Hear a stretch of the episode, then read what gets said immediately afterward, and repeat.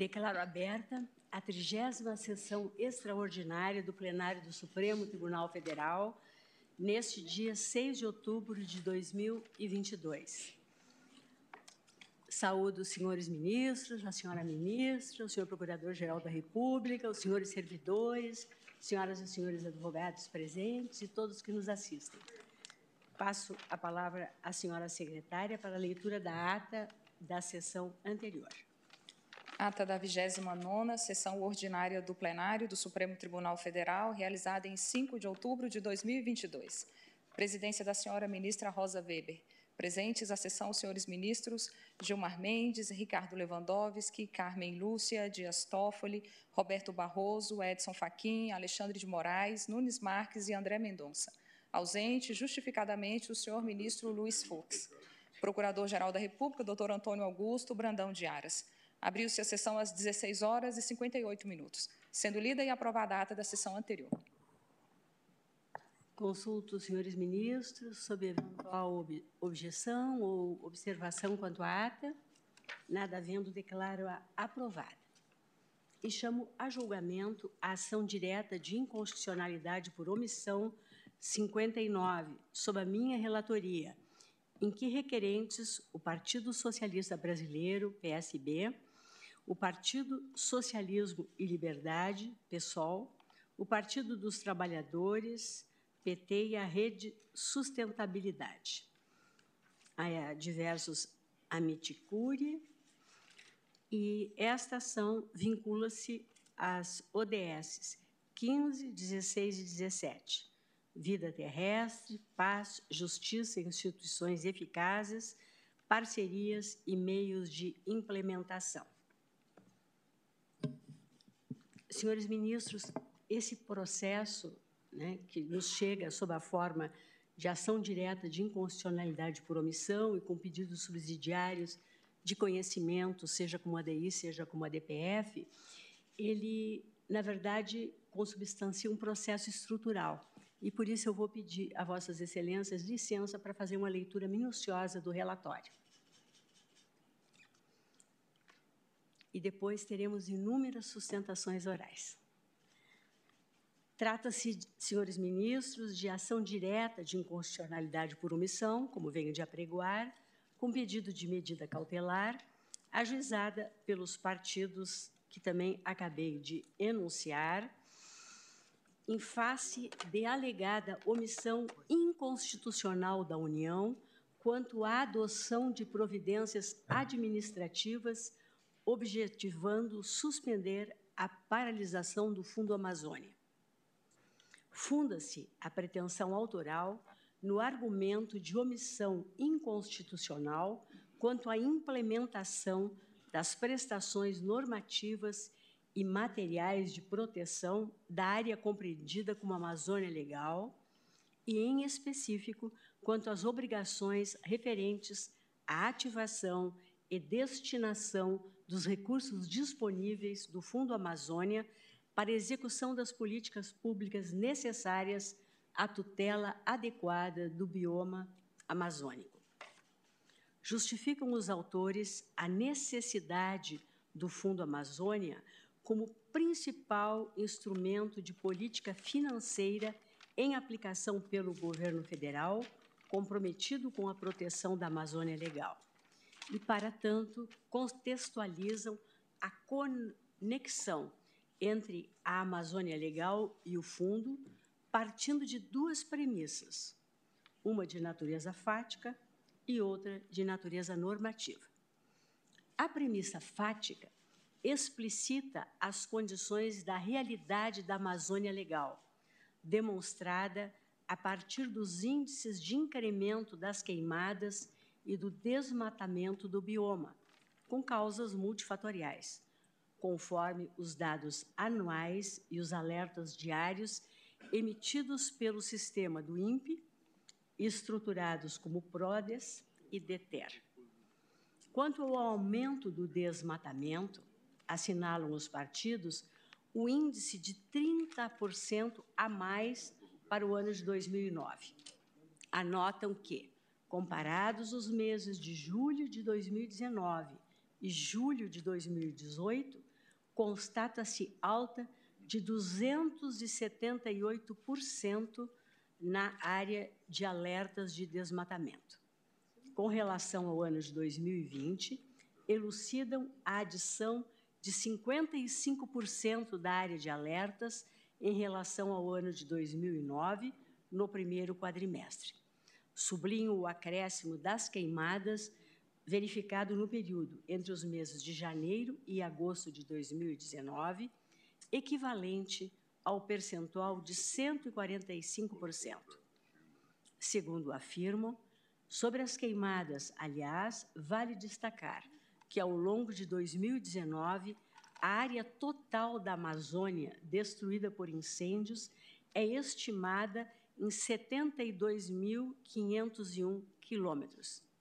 No mesmo período, em 2018, foram queimados 47.171 quilômetros quadrados, o que representa um aumento de 67% no ano. Por último, destacam a progressão do desmatamento em terras indígenas, consubstanciado em um índice de 59% nos meses de janeiro e abril de 2020, em comparação com o ano de 2019. A segunda premissa diz respeito à conjuntura normativa do Fundo Amazônia.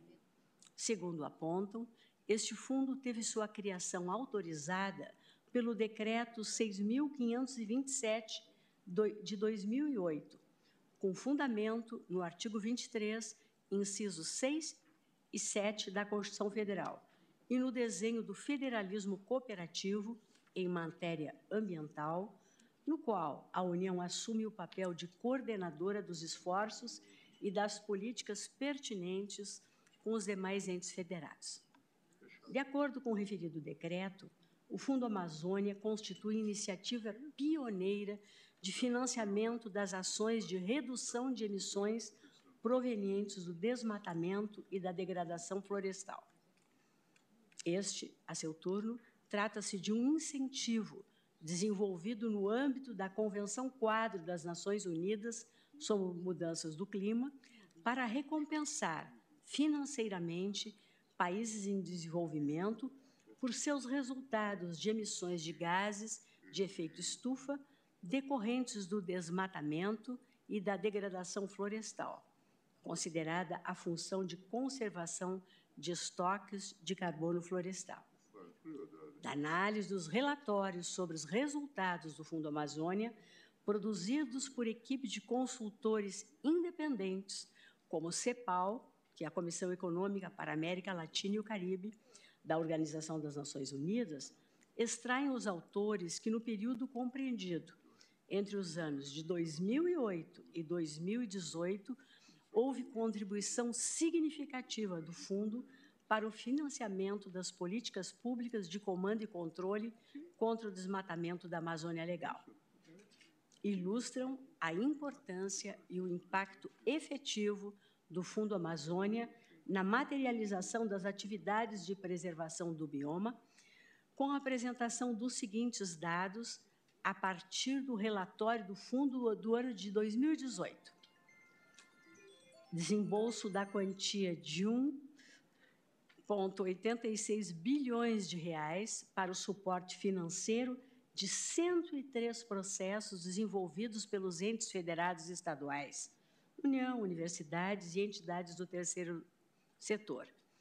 Dentre eles, registram 746 mil imóveis rurais inscritos no cadastro ambiental, ambiental rural, 162, 162 mil pessoas beneficiadas com atividades produtivas sustentáveis, 687 missões de fiscalização ambiental, 465 publicações científicas ou informativas produzidas, 338 instituições apoiadas diretamente e por meio de parceiros, 190 unidades de conservação apoiadas e 65% das áreas das terras indígenas da Amazônia apoiadas. Seguindo essa linha argumentativa, sustentam a postura omissiva da União no cumprimento dos seus deveres constitucionais de proteção adequada e suficiente do direito fundamental ao ambiente, nos termos do artigo 225 e do artigo 23, 6 e 7 da Constituição Federal, que diz respeito ao regime de repartição de competência administrativa em matéria ambiental. Explicitam a inobservância dos deveres de proteção prescritos no artigo 225 da Constituição, especificamente os deveres de preservar e restaurar processos ecológicos, promovendo o manejo ecológico dos ecossistemas e de definir os espaços territoriais e componentes a serem especialmente protegidos e de proteger a fauna e a flora.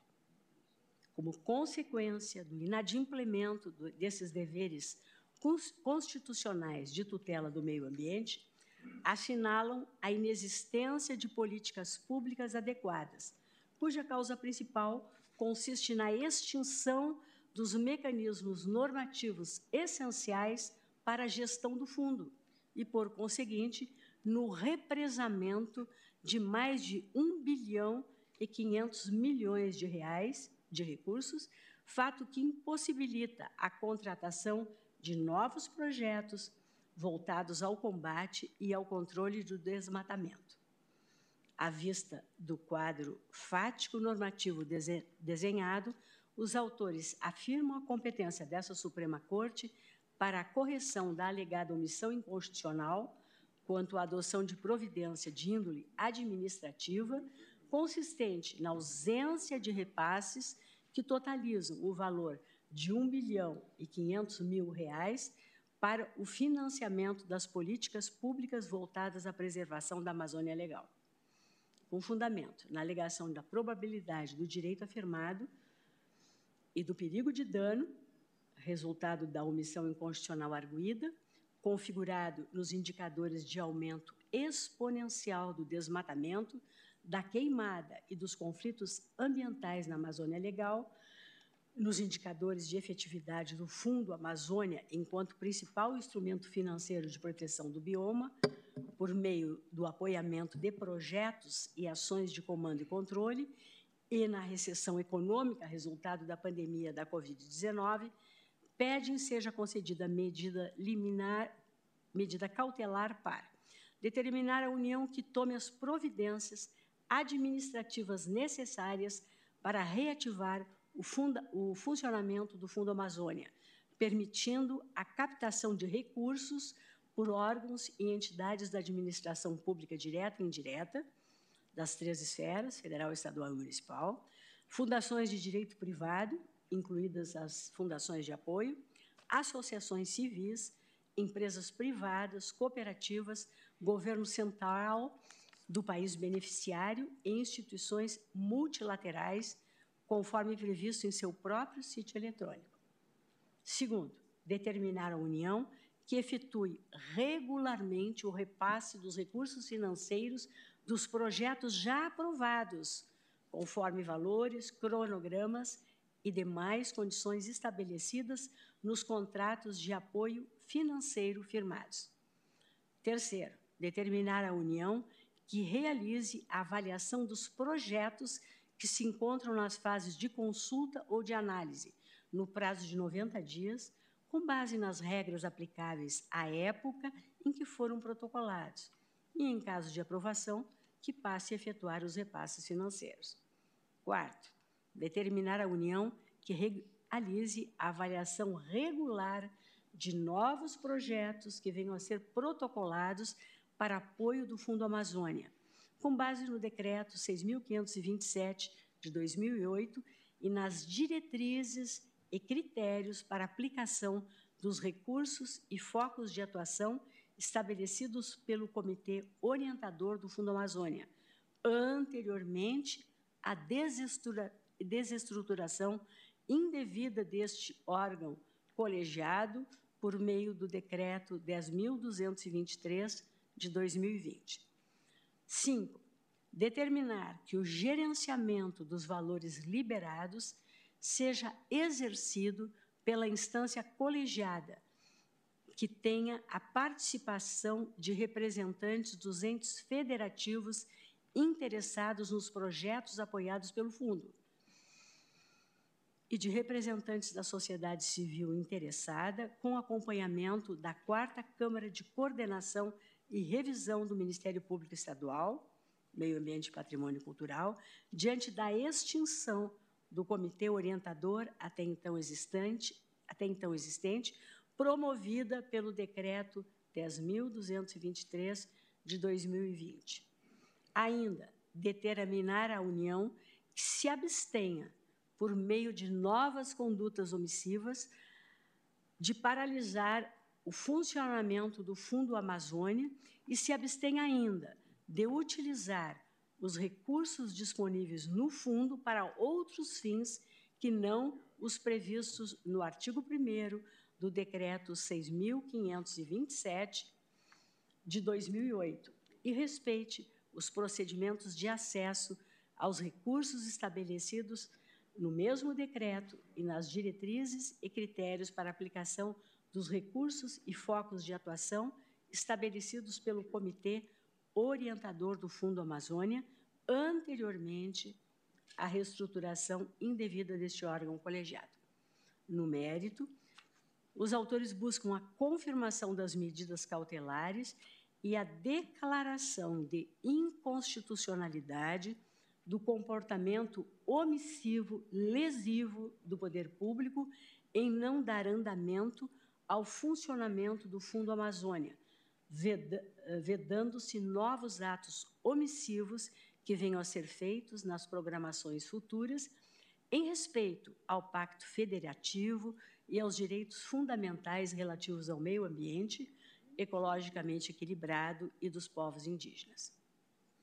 Subsidiariamente, forte na afirmação da reiterada omissão da União na formulação dos atos administrativos necessários para que o Fundo Amazônia tenha funcionamento, sustentam dúvida razoável e objetiva quanto à classificação dessa conduta se omissão ou ato lesivo do poder público contrário aos direitos fundamentais. Frente a este contexto, postulam, na hipótese de classificação distinta da omissão, seja conhecida esta ação como ADI ou ADPF. A presença da República na manifestação juntada sustenta de início preliminar de não conhecimento da ação a alegação de inadmissibilidade de ADO para a proteção de situações individuais e concretas que devem ser vindicadas pela via do controle difuso. Assinala a inexistência de dever constitucional pendente de, de concretização pelo Poder Executivo, ao fundamento de que a omissão justificadora da ação direta é de natureza legislativa. Argumenta que a omissão administrativa não normativa, suscetível de impugnação por ADO, exige previsão constitucional, sob a pena de se vindicar, via Poder Judiciário, a individualização de juízos administrativos concretos, baseados na discricionariedade. Invoca a complexidade da caracterização da omissão em face de normas constitucionais programáticas, porquanto indeterminável o significado de atuação normativa razoável.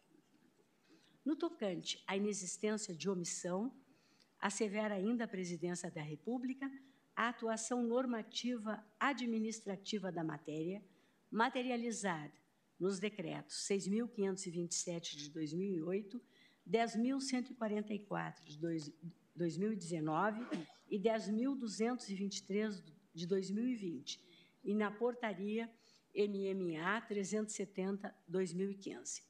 Ressalva que o Fundo Amazônia, não obstante sua relevância para a prevenção, monitoramento e combate ao desmatamento e promoção da conservação e uso sustentável da Amazônia Legal, constitui instrumento de política ambiental, mas não o único desenvolve o argumento da legitimidade do poder regulamentar atribuído ao presidente da República para promover as alterações que julgar necessárias na composição e gestão do Fundo Amazônia.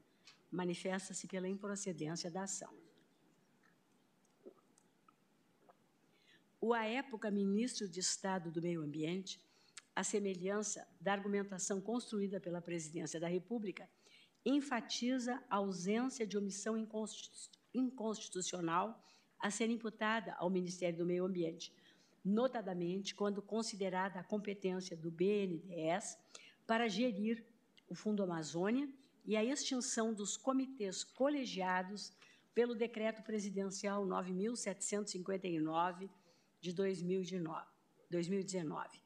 Ademais, refuta o caráter genérico dos pedidos formulados na inicial.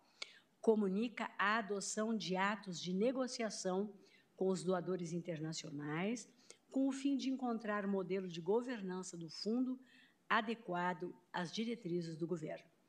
Aponta a incompetência do Ministério do Meio Ambiente para a adoção de qualquer medida administrativa que permita a reativação do Fundo Amazônia. O advogado-geral da União pronuncia-se pelo não conhecimento da ação e, no mérito, pela sua improcedência, enfatizando a insubsistência da argumentação inicial quanto à situação de omissão, ao fundamento de que os órgãos federais competentes adotaram as medidas de natureza administrativa necessárias para a tutela do bem ambiental em debate. Quanto ao Conselho Nacional da Amazônia Legal, assinala as tratativas em andamento com os países doadores a fim de reconstituir a governança do Fundo Amazônia, conforme informações do próprio Conselho. No meu relatório, eu transcrevo a seguir, de forma resumida, por óbvio, a manifestação do governador do Pará, ou seja, dos estados que integram o Fundo Amazônia.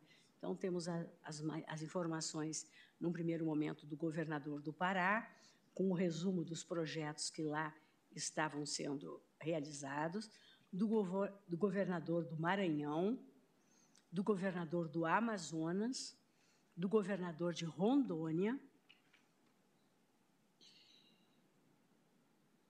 são bem extensas, do BNDES, que foi ouvido e juntou informações relevantes quanto à gestão dos recursos do Fundo Amazônia, em especial a sua distribuição aos projetos a ele vinculados, nos termos do, regulamentados pelo Decreto 6527 de 2011, perdão, de 2008. Aqui alguns dados são importantes.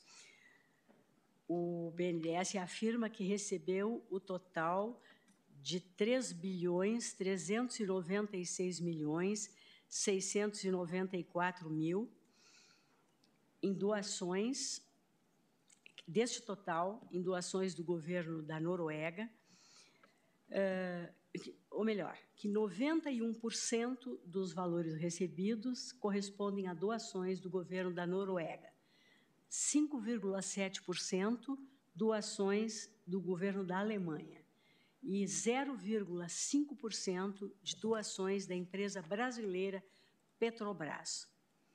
Quanto à quantia, revela que a aplicação financeira das doações gerou receitas num, num valor acumulado de 1 bilhão 460 milhões 233 mil 382 reais, valor apurado em 31 de março de 2020, em decorrência dos rendimentos financeiros.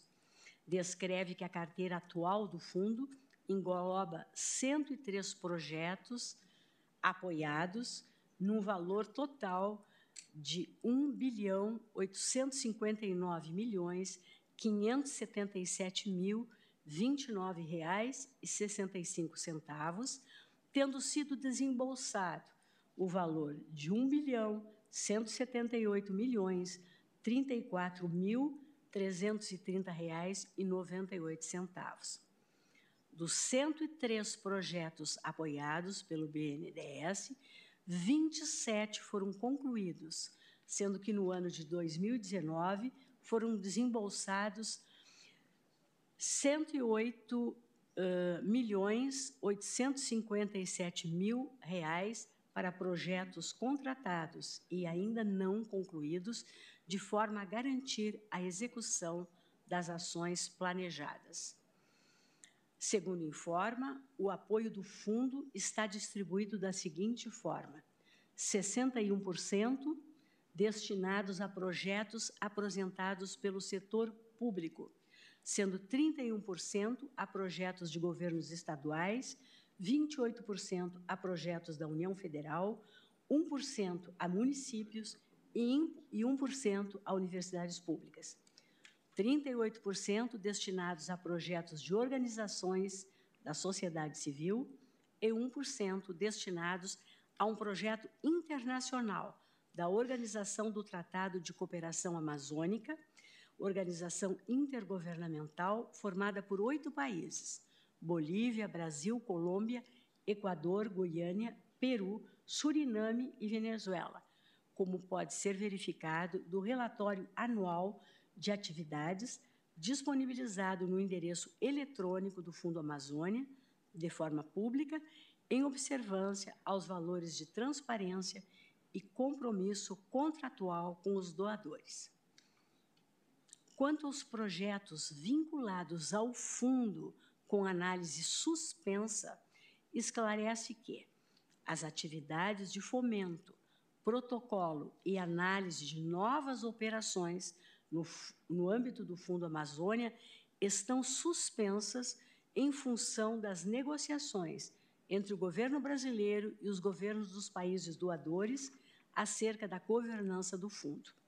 Na data em que a COFA foi extinta, em que o COFA foi extinto, a carteira de projetos em fase de análise, protocolados pelos BNDES para apoio no âmbito do Fundo Amazônia, compreendia 54 operações, num, num montante total de 2,2 bilhões de recursos solicitados. Dentre essas operações, 14 projetos, num montante global de 478 milhões, já tinham tido sua elegibilidade aprovada pelo Comitê de Crédito e Operações do BNDES e 40 projetos ainda não tinham tido sua análise preliminar concluída pela equipe técnica para encaminhamento à, à deliberação. Prossegue o BNDES aclarando a governança do Fundo Amazônia de acordo com a disciplina instituída pelo decreto de 2008.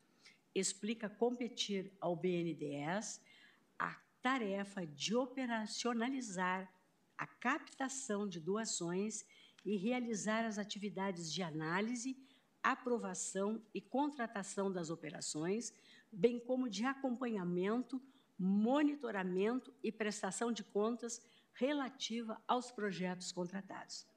Assinala que, ao lado da normatização do decreto de 2008, deve observância às condições constantes dos governos de doação e aos vetores estabelecidos pelo COFA, órgão de governança cujas atribuições consistem no estabelecimento de diretrizes e critérios para a atuação do banco na sua atividade de gestor do fundo.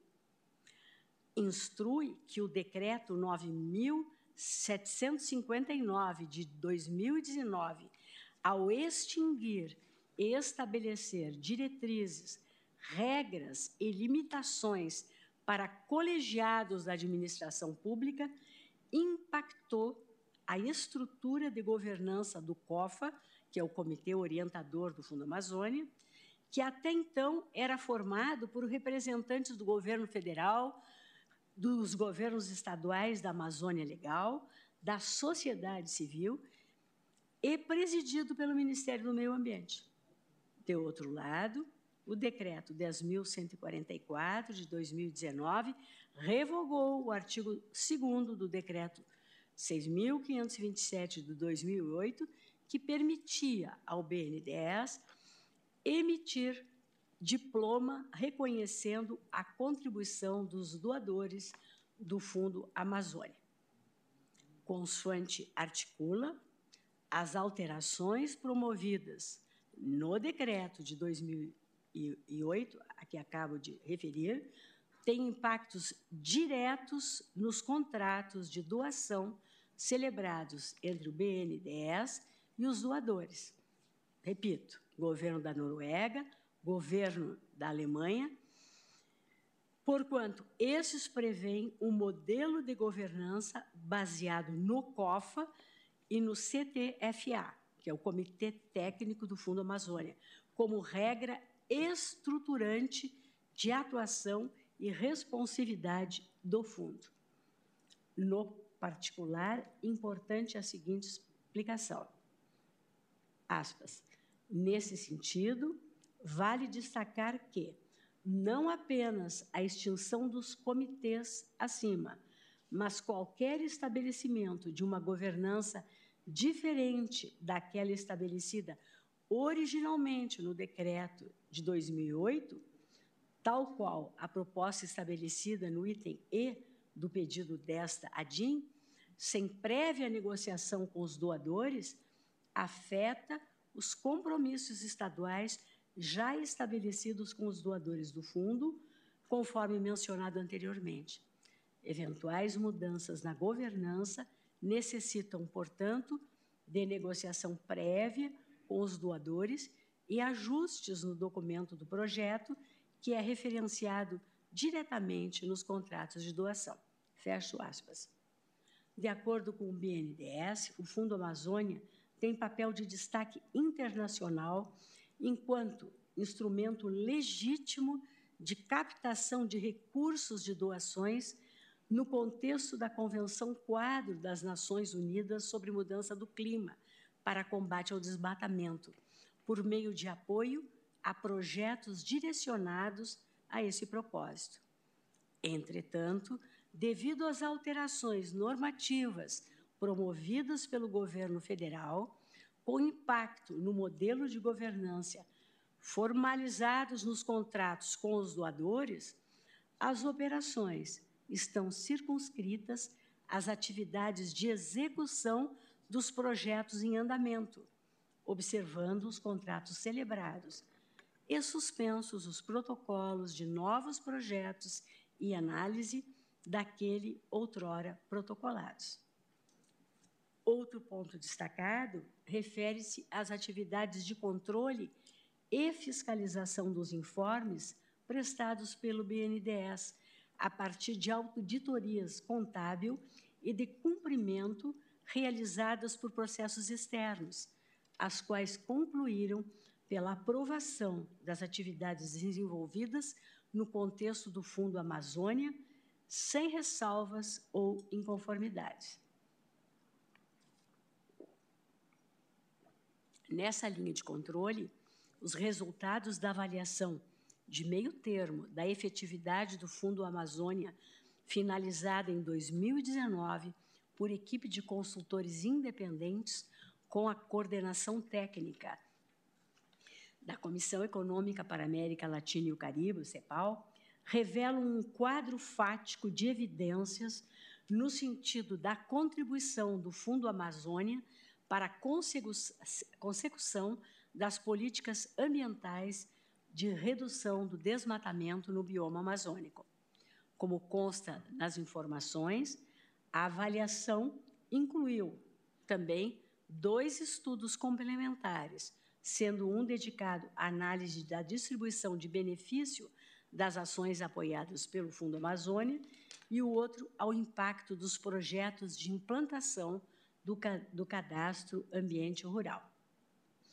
De igual modo, a decisão tomada no processo de auditoria feito perante o Tribunal de Contas da União, que em 2018, ao julgar as atividades desempenhadas pelo BNDES na qualidade de gestor do fundo, concluiu, em síntese, pela adequada gerência do fundo, na medida em que, não obstante a necessidade de ajustes pontuais, atingira os objetivos propostos com a aplicação dos recursos desembolsados.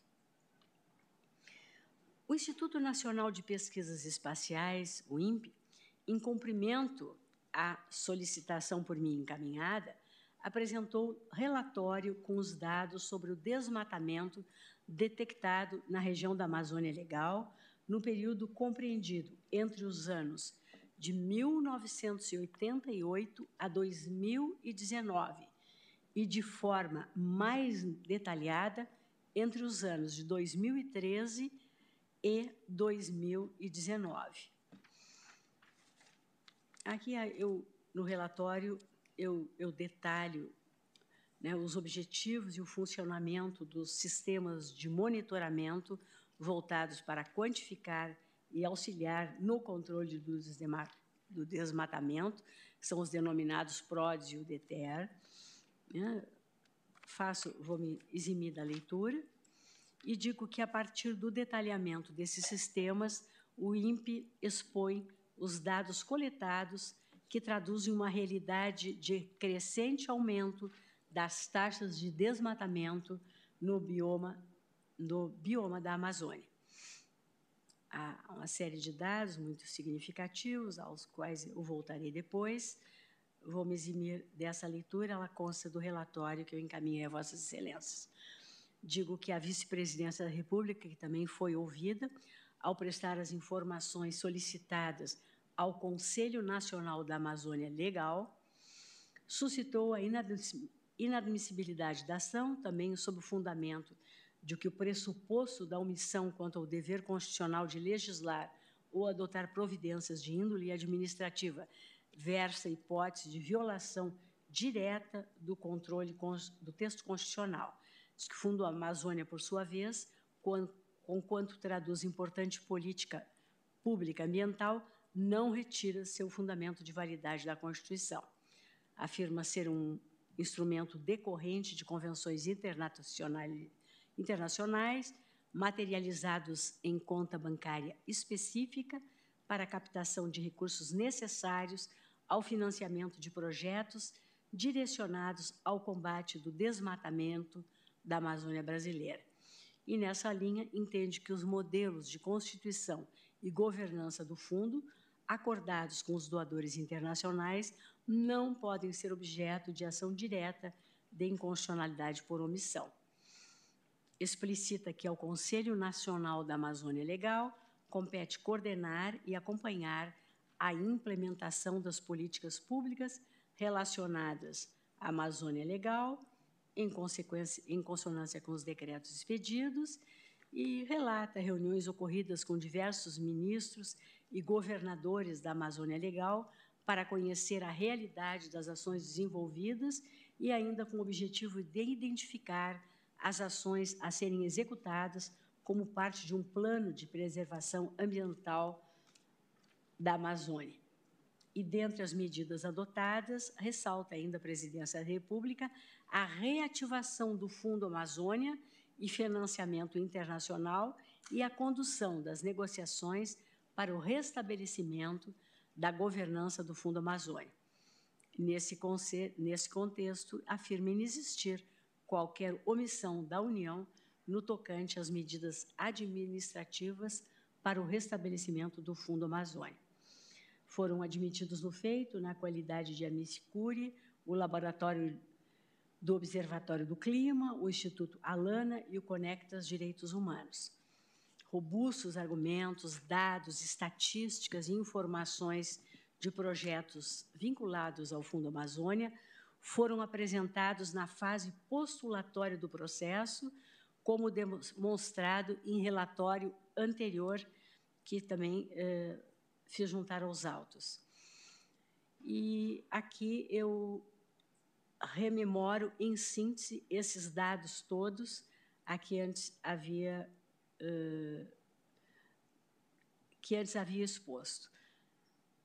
Uh, prossigo noticiando que convoquei a audiência pública, que se realizou no dia, nos dias 23 e 26 de outubro de 2020, com o objetivo de ampliar o quadro informacional do processo, debater as alegações apresentadas e esclarecer as controvérsias identificadas acerca da operacionalidade e a implementação do Fundo Amazônia na geografia regional. Para, para cumprir os, obje os objetivos propostos, eu dividi o debate em dois blocos. O primeiro, concentrado nas ações, perdão, nas discussões sobre as ações de planejamento e fiscalização adotadas pelos órgãos e entidades responsáveis pelo combate ao desmatamento e proteção do bioma. E o segundo, direcionado ao debate sobre os dados oficiais acerca da situação fática em que inserida a Amazônia Legal, tendo em vista a enorme controvérsia que se estabeleceu nas diferentes manifestações juntadas aos autos sobre os índices de desmatamento, de queimadas, todos esses relevantes. Por isso, se tornou imprescindível a audiência pública eu fixei um conteúdo mínimo inicial a ser trazido por cada um dos convocados, fizemos perguntas a, a, direcionadas a pontos específicos, em public, decisão publicada em 2 de setembro de 2020, como método de racionalização da deliberação. Participaram dessa audiência pública os entes federados estaduais da Amazônia Legal, representados pelos respectivos secretários estaduais de Meio Ambiente, o Instituto Nacional de Pesquisas Espaciais, o INPE, o Instituto Brasileiro do Meio Ambiente e dos Recursos Naturais Renováveis, o IBAMA, o Instituto de Conservação da Biodiversidade, o ICMBio, o Instituto de Pesquisas Ambientais da Amazônia, o IPAM, o Instituto do Homem e do Meio Ambiente da Amazônia, o IMAZON, o Instituto Nacional de Pesquisas da Amazônia, o INPA, Carlos Nobre, climatologista e ex-pesquisador do INPE, Ricardo Galvão, professor da USP e ex-diretor do INPE, Raoni Guerra Lucas Rajão, professor associado de Gestão Ambiental e Estudos Sociais da Ciência e Tecnologia da Universidade Federal de Minas Gerais, o ministro de Estado da Defesa e o ministro de Estado do Meio Ambiente e também o BNDES. A todos eles eu renovo aqui meus agradecimentos.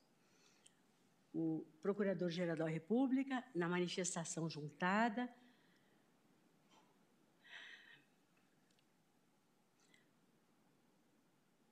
manifestou-se ao fundamento de ausência de norma constitucional cuja eficácia demande regulamentação, da proteção do espaço de livre conformação do administrador na implementação de políticas públicas e ambientais e da complexidade fática da questão ambiental no Brasil, em especial do contexto de desmatamento, e por isso sustentou o não conhecimento desta ação direta de inconstitucionalidade por omissão, bem como das alternativas sucessivas de, ADPF e ADI. No mérito, afirmou a atuação positiva da União na consecução das medidas administrativas e normativas necessárias para a retomada do Fundo Amazônia e também fundamentou a análise acerca da suficiência ou não dessas medidas, no sentido de que não competem, de que não competem elas ao Poder Judiciário, que deve deferência às escolhas políticas em matérias abertas a modos de agir variado para a proteção do bem, como o direito ambiental. Eu transcrevo no relatório os principais argumentos defendidos no parecer, via transcrição também da emenda, ou seja, parecer pelo não conhecimento da ação e no mérito pela improcedência dos pedidos.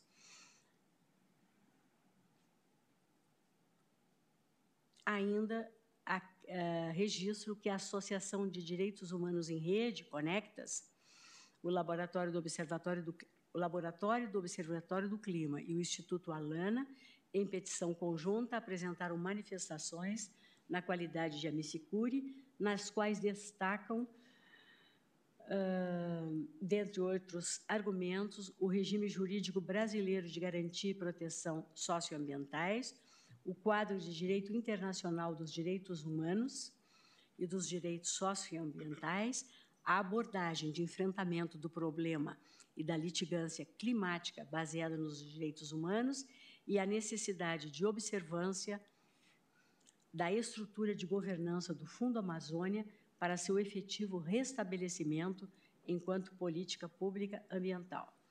O advogado-geral da União juntou o memorial final, no qual renova as preliminares e os argumentos de mérito já apresentados em sua primeira manifestação. Pedindo e renovando meu pedido de escusas pelo relatório, mas me sentindo na obrigação de explicitar todos esses fundamentos que não deixam de evidenciar a complexidade do processo. Por se tratar de um processo estrutural, né, eu dou por relatado o feito e agora passo a colher as sustentações orais. Senhores ministros, nós temos eh, sustentações orais por parte, num primeiro momento, dos autores. São quatro partidos autores. Né? Nós dividimos o tempo e teremos sete minutos, dobrando naturalmente a possibilidade, teremos sete minutos e meio para cada requerente. Seria isso, né? São litisconsortes ativos. Começamos pelo Dr. Miguel Felipe Pimentel Novaes, sustentação presencial pelo requerente Partido dos Trabalhadores. Pois não, doutor Miguel?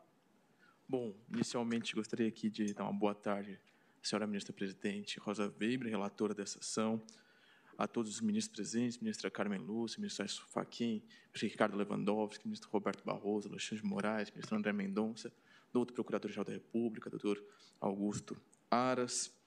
Gostaria também de saudar aqui todos os presentes, meus colegas advogados e, sim, senhores servidores. O relatório feito pela ministra-presidente demonstra o cuidado que foi dado a essa causa, que de fato se demonstra complexa. E facilita a missão de nós advogados de condensarmos os argumentos nesse momento. Mas, de toda forma, trata-se de uma ação direta de inconstitucionalidade por omissão. Essa omissão é decorrente da inércia do governo federal na gestão do fundo Amazônia. O Fundo Amazônia, como já bem dito, foi criado em 2008 e tem como objetivo fomentar projetos é, que previnam e combatam um desmatamento e aqueles que propõem a conservação e integração sustentável dos recursos naturais na Amazônia Legal. Os benefícios, ou melhor, a concretude do alcance dos objetivos do Fundo Amazônia já está devidamente consolidado nos autos mas destaca-se aqui apenas três. O apoio a mais de 100 terras indígenas é, só pelos recursos desse fundo. O apoio a mais de 4.300 imóveis rurais com projetos de produção sustentável. E a inscrição no cadastro ambiental rural de mais de 400, 740 mil produtores. Criado em 2008 até 2018, o fundo vinha atuando normalmente. Em 2019, há uma interrupção. Com essa interrupção, então, paralisa-se os repasses dos recursos, a análise e aprovação de projetos. E, atualmente, segundo o INESC, com dados de 2021, há mais de 3 bilhões de reais é, represados no Fundo Amazônia. Enquanto isso, no orçamento federal, nunca se destinou tão poucos recursos aos órgãos responsáveis pelas defesas, pela defesa do meio ambiente, sendo que os recursos destinados, ainda assim, em grande parte, não foram devidamente executados. Esse tema já foi trazido aqui a debate no Supremo Tribunal Federal na ocasião do julgamento da DPF 760, de relatoria da ministra Carmen Lúcia, em que voto histórico reconheceu a existência de um estado de coisas inconstitucional em matéria ambiental no nosso país a partir do processo de cupinização institucional. Infelizmente, a situação do Fundo Amazônia não foge deste, desta situação. Também temos aqui uma grave omissão do governo federal, que esta ação, excelências, destaque-se ajuizada em 2020. Estamos já no décimo mês de 2022 e ainda assim não foram dotadas as necessárias providências. Portanto, excelências, como bem dito no relatório, foi destacado pela Presidência da República, pela Advocacia Geral da União, pela douta Procuradoria Geral da República, acerca do não cabimento da presente ação, tendo em vista que não haver ah, os direitos constitucionais aqui perseguidos eh, não, de, não dependeriam de aprovação legislativa para serem concretizados, de tal forma que a execução administrativa dessas políticas públicas eh, poderiam ser adotadas de diversas formas, não necessariamente de um ou outro caminho. Excelências, permitindo discordar de todos, de todas essas manifestações, a nosso entender, a omissão é patente, ela é inegável. E ela é demonstrada a partir da violação do próprio artigo 225 da Constituição, que outorga ao poder público o dever de defender e preservar o meio ambiente ecologicamente equilibrado. Portanto, há um direito constitucional garantido, o direito ao meio ambiente. E há, por outro lado, uma obrigação atribuída ao poder público, a obrigação de defender e preservar. Essa omissão de defender e preservar, por óbvio, a demonstra uma violação de uma obrigação abstraída diretamente do texto constitucional. É função, portanto, do Supremo Tribunal Federal atuar pela efetividade da Carta Constitucional e dos direitos ali garantidos, como o direito ao meio ambiente. É necessária a superação do paradigma das constituições semânticas e o avanço em prol da garantia concreta dos direitos constitucionalmente previstos. Com, sobre o parecer da douta Procuradoria-Geral da República, há que se destacar que, se é verdade que o Poder Judiciário não pode substituir o Poder Executivo nas decisões sobre políticas públicas, também é verdade que o Poder Executivo não pode simplesmente permanecer inerte. Se existem vários caminhos possíveis de serem seguidos, a escolha certamente inconstitucional é a inércia e o retrocesso. Dessa forma, deve o Supremo Tribunal Federal, superando a inércia deliberada do Poder Executivo, ordenar que se retorne o funcionamento adequado do Fundo Amazônia. Assim, Excelências, é necessária a concretização dos direitos constitucionalmente previstos para a construção de um amanhã. Sem essas atitudes, sem um esforço de toda a sociedade e principalmente do Estado brasileiro, é possível que o futuro simplesmente não aconteça.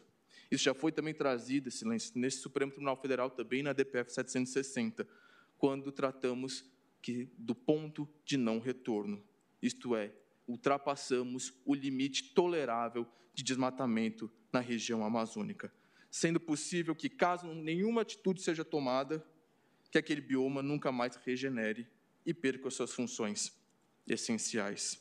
Assim, excelência, o Partido dos Trabalhadores se manifesta pelo conhecimento e provimento da presente ação direta de inconstitucionalidade por omissão nos termos lançados em inicial. Muito obrigado. Agradeço ao doutor Miguel Felipe Pimentel Novaes e passo a palavra também para sustentação oral presencial ao doutor André Brandão Henriques Maimone, que falará pelo requerente Partido Socialismo e Liberdade Pessoal. Boa tarde, excelentíssima senhora presidente. Boa tarde, senhores ministros, senhor procurador-geral da República. Meu nome é André Maimone, falo em nome do Partido Socialismo e Liberdade. E queria começar é, dizendo de algumas das omissões é, do governo federal e da ligação do link direto que esse tema e esses decretos que extinguiram os comitês têm com a Constituição Federal.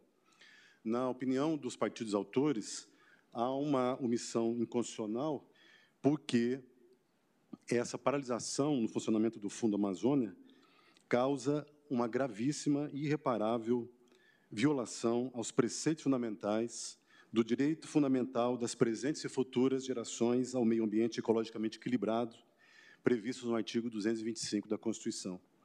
Também é omissa, a omissão é flagrantemente inconstitucional, porque fere os direito, o direito à vida, a uma vida digna, à saúde, bem como aos direitos dos povos indígenas, dos povos e comunidades tradicionais.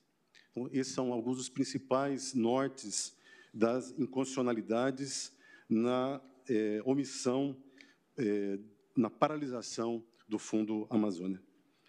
Através de atos normativos, em 2019 e 2020, o governo extinguiu os, os mecanismos de funcionamento dos comitês, o comitê orientador e o comitê técnico, como bem relatou a excelentíssima ministra presidente. O COFA já foi restabelecido na DPF 651. É, contudo, sem esses dois comitês, como está muito bem relatado, é, não é possível que haja uma plural e democrática, um de, plural e democrático funcionamento do Fundo Amazônico, como de fato não está acontecendo. É, a extinção desses comitês, excelências, aconteceu sem premissas fatuais e numa verdadeira campanha de fake news e de desinformação patrocinada por, é, é, pelo Ministério do Meio Ambiente e por grandes autoridades governamentais do governo federal, que não escondeu sequer nessas intenções a de desproteger o meio ambiente e, sem prévio aviso ou diálogo com os envolvidos no Fundo Amazônia, surpreendeu a todos, a comunidade nacional e internacional, especialmente os estados e os parceiros do Fundo. Isso resultou na suspensão dos repasses. Bem, desfazendo as fake news que foram é, proferidas, na verdade, o Fundo tem uma gestão com um rigoroso processo de concessão de projetos e atividades que ele financiava ele passava por periódica auditoria, controle externo, e nos anos de seu funcionamento, teve sempre pareceres positivos sobre sua gestão das avaliações minuciosas do BNDES, das auditorias anuais do Tribunal de Contas da União e das auditorias externas semestrais às quais se eh, submeteu. Portanto, não é por essa razão que mais de 3 bilhões de reais estão retidos e o meio ambiente brasileiro, especialmente o amazônico, está se degradando a olhos vistos. Essa retirada total da sociedade civil da composição dos comitês, a exemplo dos comitês, também foi objeto da DPF 651, porque houve uma centralização na composição desses comitês é, é, por componentes da União. Esse é um aspecto importante da ação. É, excelências, houve um comprometimento total do cadastro ambiental rural, o CAR, na região amazônica, que era financiado pelo fundo. Ações de restauração, ações, ações de preservação e unidades de conservação e áreas indígenas foram comprometidas. Esse ato aumentou vertiginosamente a degradação ambiental eh, na Amazônia. Os estados brasileiros os, eh, da região amazônica através do consórcio que eles participam, têm procurado remediar as dificuldades da obtenção de recursos nas diversas ações necessárias à preservação. O desmonte do Fundo Amazônia, Excelências, e as consequentes omissões é, dos deveres da União revelam uma desconformidade do motivo e do objeto que poderia justificar a alegada discricionariedade ou mesmo alegar as omissões acontecidas. Poderia-se alegar, como acontece no processo, que o governo está fazendo diferente, está fazendo de um modo não convencional, ou ainda assim está cumprindo os deveres de proteção. Mas esse não é o caso, infelizmente. Primeiro, porque o desmonte do fundo afeta preceitos fundamentais relativos à pessoa, ao meio ambiente e princípios como da razoabilidade e da racionalidade e não é o caso de autorização de discricionariedade, senhores ministros, senhora ministra, especialmente porque o desmonte que foi feito não persegue o interesse público. Os resultados do há um, um resultado da alegada discricionariedade, que é o aumento do desmatamento, o aumento das queimadas, o aumento da degradação ambiental. Os resultados, portanto, não permitem conectar os supostos motivos que ensejariam as mudanças na forma de lidar com o meio ambiente. Não há link com os resultados advindo das omissões. O resultado deve ser sempre de preservação, de proteção do meio ambiente, o que deixou de acontecer. ao governo cabe, de modo inexcusável, a persecução do bem comum e não se pode abrir mão das competências que tem e deixar de utilizar um mecanismo essencial e recursos importantíssimos, como os do Fundo da Amazônia. Agir o poder público contra os deveres constitucionais que lhe cabe é uma inconstitucionalidade qualificada. Pretende-se, portanto, excelências, o reconhecimento da omissão da administração federal relativamente ao Fundo Amazônia. O fundo foi e deve continuar a ser o importante instrumento de cooperação interna e internacional e o que permite e permitiu um incremento essencial à proteção da Amazônia e também essencial para a captação institucional de recursos pela União, pelos estados, pelos municípios, universidades e outros. Tudo para a defesa ambiental da região amazônica, especialmente.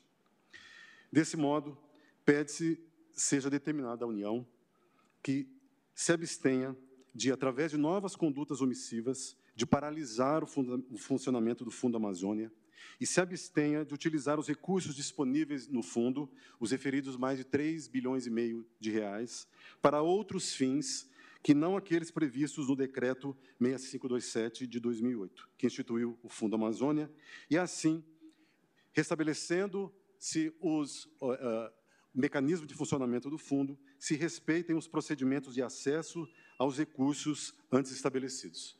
Muito obrigado e boa tarde. Agradeço ao doutor André. E agora passo a palavra também para a sustentação oral presencial ao doutor Felipe Santos Corrêa, que falará pelo requerente Partido Socialista Brasileiro, PSB.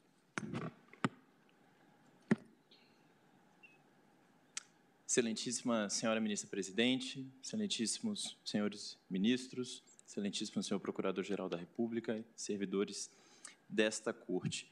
Venho aqui trazer as considerações do Partido Socialista Brasileiro em relação aqui a esta ação direta de inconstitucionalidade por omissão.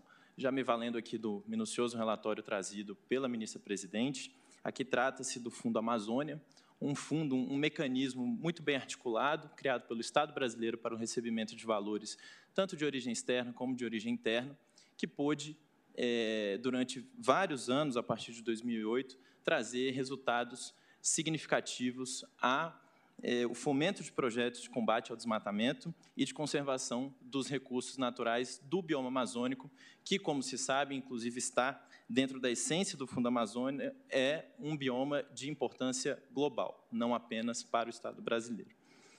Portanto, o que se aponta nesta, nessa DO, no caso, é, são condutas do Estado brasileiro no sentido de desarticular por completo o Fundo Amazônia e acabar, terminar por sua completa inércia, paralisação, deixando represados em valores atuais é, mais de 3 bilhões de reais. Em que momento se dá é, esta paralisação do Fundo Amazônia? No momento de um aumento desenfreado do desmatamento no bioma amazônico, um aumento de mais de 76% do desmatamento de, do período de 2018 a 2021. E é importante ressaltar que esse desmatamento tem se dado de forma ainda mais grave em terras indígenas e áreas de conservação ambiental. Portanto, como já dito aqui, o bioma amazônico passa, neste momento, já próximo de um ponto de não retorno momento no qual o bioma não conseguiria mais se recuperar ao seu estado inicial, no momento tendo já mais de 20% do território desmatado.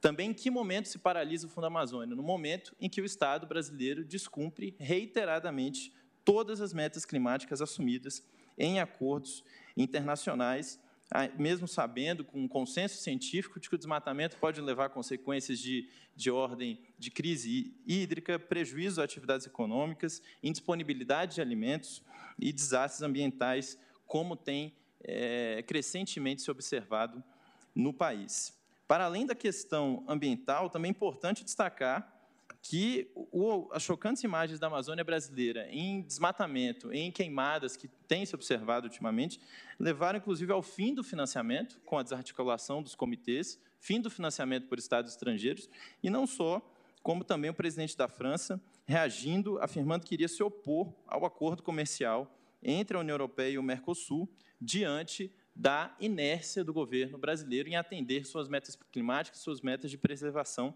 ao meio ambiente. Portanto, como bem ressaltado pela ministra-presidente, se trata de uma ação de natureza estrutural, não se trata aqui de uma questão pontual relativa apenas é, a uma simples inconstitucionalidade. Aqui já me filiando ao que foi dito pelos colegas anteriormente, trazendo um ponto específico relativo à violação ao federalismo cooperativo e ao pacto federativo, também com a paralisação do Fundo Amazônia. Como se sabe, o Comitê Orientador do Fundo Amazônia, extinto e já restabelecido através da DPF 651, é um órgão tripartite composto por representantes do governo federal, dos governos dos nove estados da Amazônia Legal e de entidades da sociedade civil.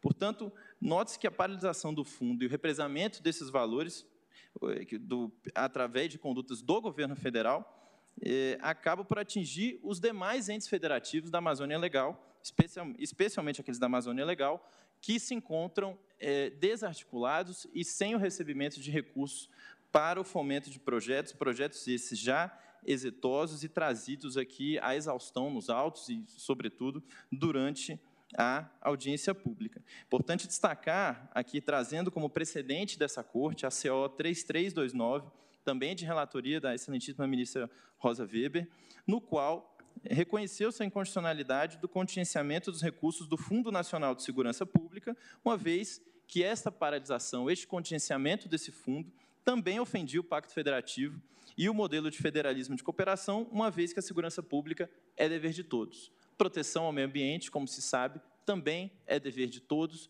e de todas as esferas do Estado. Então, o mesmo raciocínio pode se aplicar aqui, a este caso, uma vez que o represamento das verbas do Fundo Amazônia, que deveriam estar sendo é, efetivamente repassadas para os estados que cuidam dos projetos na ponta, ocorre em prejuízo do financiamento desses projetos e, em, em, em situação final, do, da proteção e preservação ambiental, que é dever e competência de todos. Portanto, aqui se aponta também, como se aponta na inicial, violação ao Pacto Federativo e ao modelo de federalismo cooperativo. Aqui, por fim, é importante destacar, excelências, que a presente ação não trata de um pedido de pressão orçamentária, não trata de qualquer é, discussão entre preservação ao meio ambiente ou, ou desenvolvimento econômico. Aqui se trata de uma omissão deliberada do Estado brasileiro em aplicar recursos disponíveis para o projeto de preservação ambiental. Não se pede aqui para que se, que se abra espaço em orçamento, não se pede aqui para se para, paralise nenhum tipo de atividade econômica, se pede apenas de que valores consideráveis, já na ordem superiores a 3 bilhões de reais, sejam direcionados e a projetos é, de preservação ambiental, como já dito aqui nessa tribuna pelo colega, o artigo 225 da Constituição Federal demonstra que a liberdade de conformação, é, a, liberdade do, poder público em implementar políticas públicas não se trata de uma escolha, se trata de um dever. A única escolha que não, o único dever e escolha que não pode ser tomada aqui é a inércia. E diante desses fatos, é, verificamos também que a paralisação do Fundo Amazônia está inserida num contexto maior de desmonte de todas as políticas ambientais observado pelo Estado brasileiro nos últimos anos. Como já trazido aqui a esta Corte, em diversos casos, e muitos casos já corrigidos ou obstados por essa Corte, cita-se aqui muito brevemente, é, medida provisória que previa a regularização é, de, de terra sem a necessidade do procedimento licitatório, decreto que altera a composição do Fundo Clima, decreto que trava a tramitação do processo sancionador ambiental, lei de liberdade econômica que flexibiliza o processo de licenciamento ambiental, Resolução CONOMA 500, que fragiliza é, aspectos relativos à proteção de restingas e manguezais e, e, e, outras questões. Decreto que permite a construção de empreendimentos sobre cavidades naturais subterrâneas. Decreto que permite o incentivo e a ampliação do programa de garimpo, sobretudo na região amazônica. Portanto, é um contexto aqui de, já de, de, de evidente desmonte e evidente desapreço à questão ambiental, como observado no país e como já reconhecido por essa Corte em outras oportunidades. Portanto, Excelências, já finalizando minha, minha manifestação, é, gostaria de, de pedir o provimento da ADO nos termos da inicial. Muito obrigado, boa tarde. Agradeço ao doutor Felipe Santos Corrêa e passo a palavra à doutora Moara Silva Vaz de Lima, que também em sustentação oral presencial falará pela requerente Rede Sustentabilidade. Pois não, doutora. Excelentíssima Senhora Presidente, relatora dessa DO, ministra Rosa Weber, excelentíssima ministra Carmen Lúcia, excelentíssimos ministros, colegas, servidores, boa tarde. Falo pela Rede Sustentabilidade, dando continuidade à sustentação dos meus colegas. Rememoro aqui a fala da jovem e potente liderança indígena Chai Surui na plenária da COP 26. A Terra nos diz que não temos mais tempo. Não é 2030, não é 2050, é agora. E, de fato, não temos mais tempo. Enquanto isso, o governo federal, em flagrante omissão, deixa parado, represado no Fundo Amazônia, mais de 3 bilhões de reais. O Fundo Amazônia é uma das mais bem-sucedidas iniciativas para financiar ações de combate às emissões provenientes do desmatamento um importante instrumento no combate das mudanças climáticas. O custo do cuidado é sempre menor do que o custo do reparo. É conhecida a frase da ex-ministra do Meio Ambiente, então titular da pasta, quando o Fundo Amazônia, pela mão de muitas pessoas, foi estruturado. E aqui, excelências, estamos falando do custo do cuidado. Como já foi bem destacado no relatório da excelentíssima ministra relatora, o Fundo Amazônia, quando estava ativado, ele serviu para financiar 687 missões de fiscalização ambiental, 190 unidades de conservação e mais de 65% das terras indígenas na Amazônia, entre tantas outras atividades, como foi minuciosamente destacado no relatório. Esses mais de 3 bilhões de reais que poderiam estar sendo utilizados nesses projetos e em tantos outros estão parados sem proteger a maior floresta tropical do nosso planeta. Como bem destacou o cientista Carlos Nobre, a Amazônia caminha para o ponto de não retorno e o processo de savanização não vai permitir o reparo. E é justamente por isso que estamos aqui pleiteando que esse valor seja liberado para o investimento e o financiamento do cuidado da nossa floresta. Excelências, como já sustentaram os meus colegas que me antecederam e como já está consolidado no entendimento dessa Corte, o ambiente ecologicamente equilibrado é um direito fundamental. Mas o artigo 225 não para por aí. Ele diz que é dever da coletividade e do poder público preservá-lo e defendê-lo para, para as, futuras gerações. E é nessa parte final que eu quero focar. O artigo 225 evidencia a necessidade de um pacto intergeracional, ministro Barroso. Esse pacto intergeracional envolve todos nós, sobretudo o governo federal. Excelências, a Constituição garante e determina que todos nós temos dever de garantir e de contribuir com esse pacto. O ex-ministro Carlos Aires Brito disse: os magistrados não governam, o que eles fazem é evitar o desgoverno quando, para tanto, são provocados. Nesse momento, vemos a importância dessa corte. Ministra, excelentíssima ministra Rosa Weber, aqui é o último ponto de batalha, é a linha de frente da defesa daqueles que, por a sua idade ou por não terem nascido ainda, não podem estar nessa tribuna ou nas cadeiras do Congresso Nacional defendendo um modelo de sustentabilidade que lhes garanta dignidade, segurança climática e equilíbrio ambiental.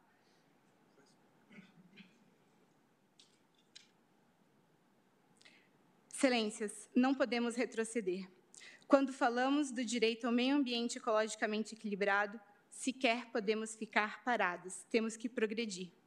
Quando falamos desse pacto intergeracional, então, falamos também do princípio da vedação do retrocesso, do dever de progressividade, e o artigo 225, esculpido na nossa Constituição, ele está interconectado com todos os outros direitos fundamentais. Eles são interdependentes, integram o mínimo existencial, como os meus colegas já sustentaram aqui, do direito à vida, à saúde, à segurança alimentar, do acesso à água.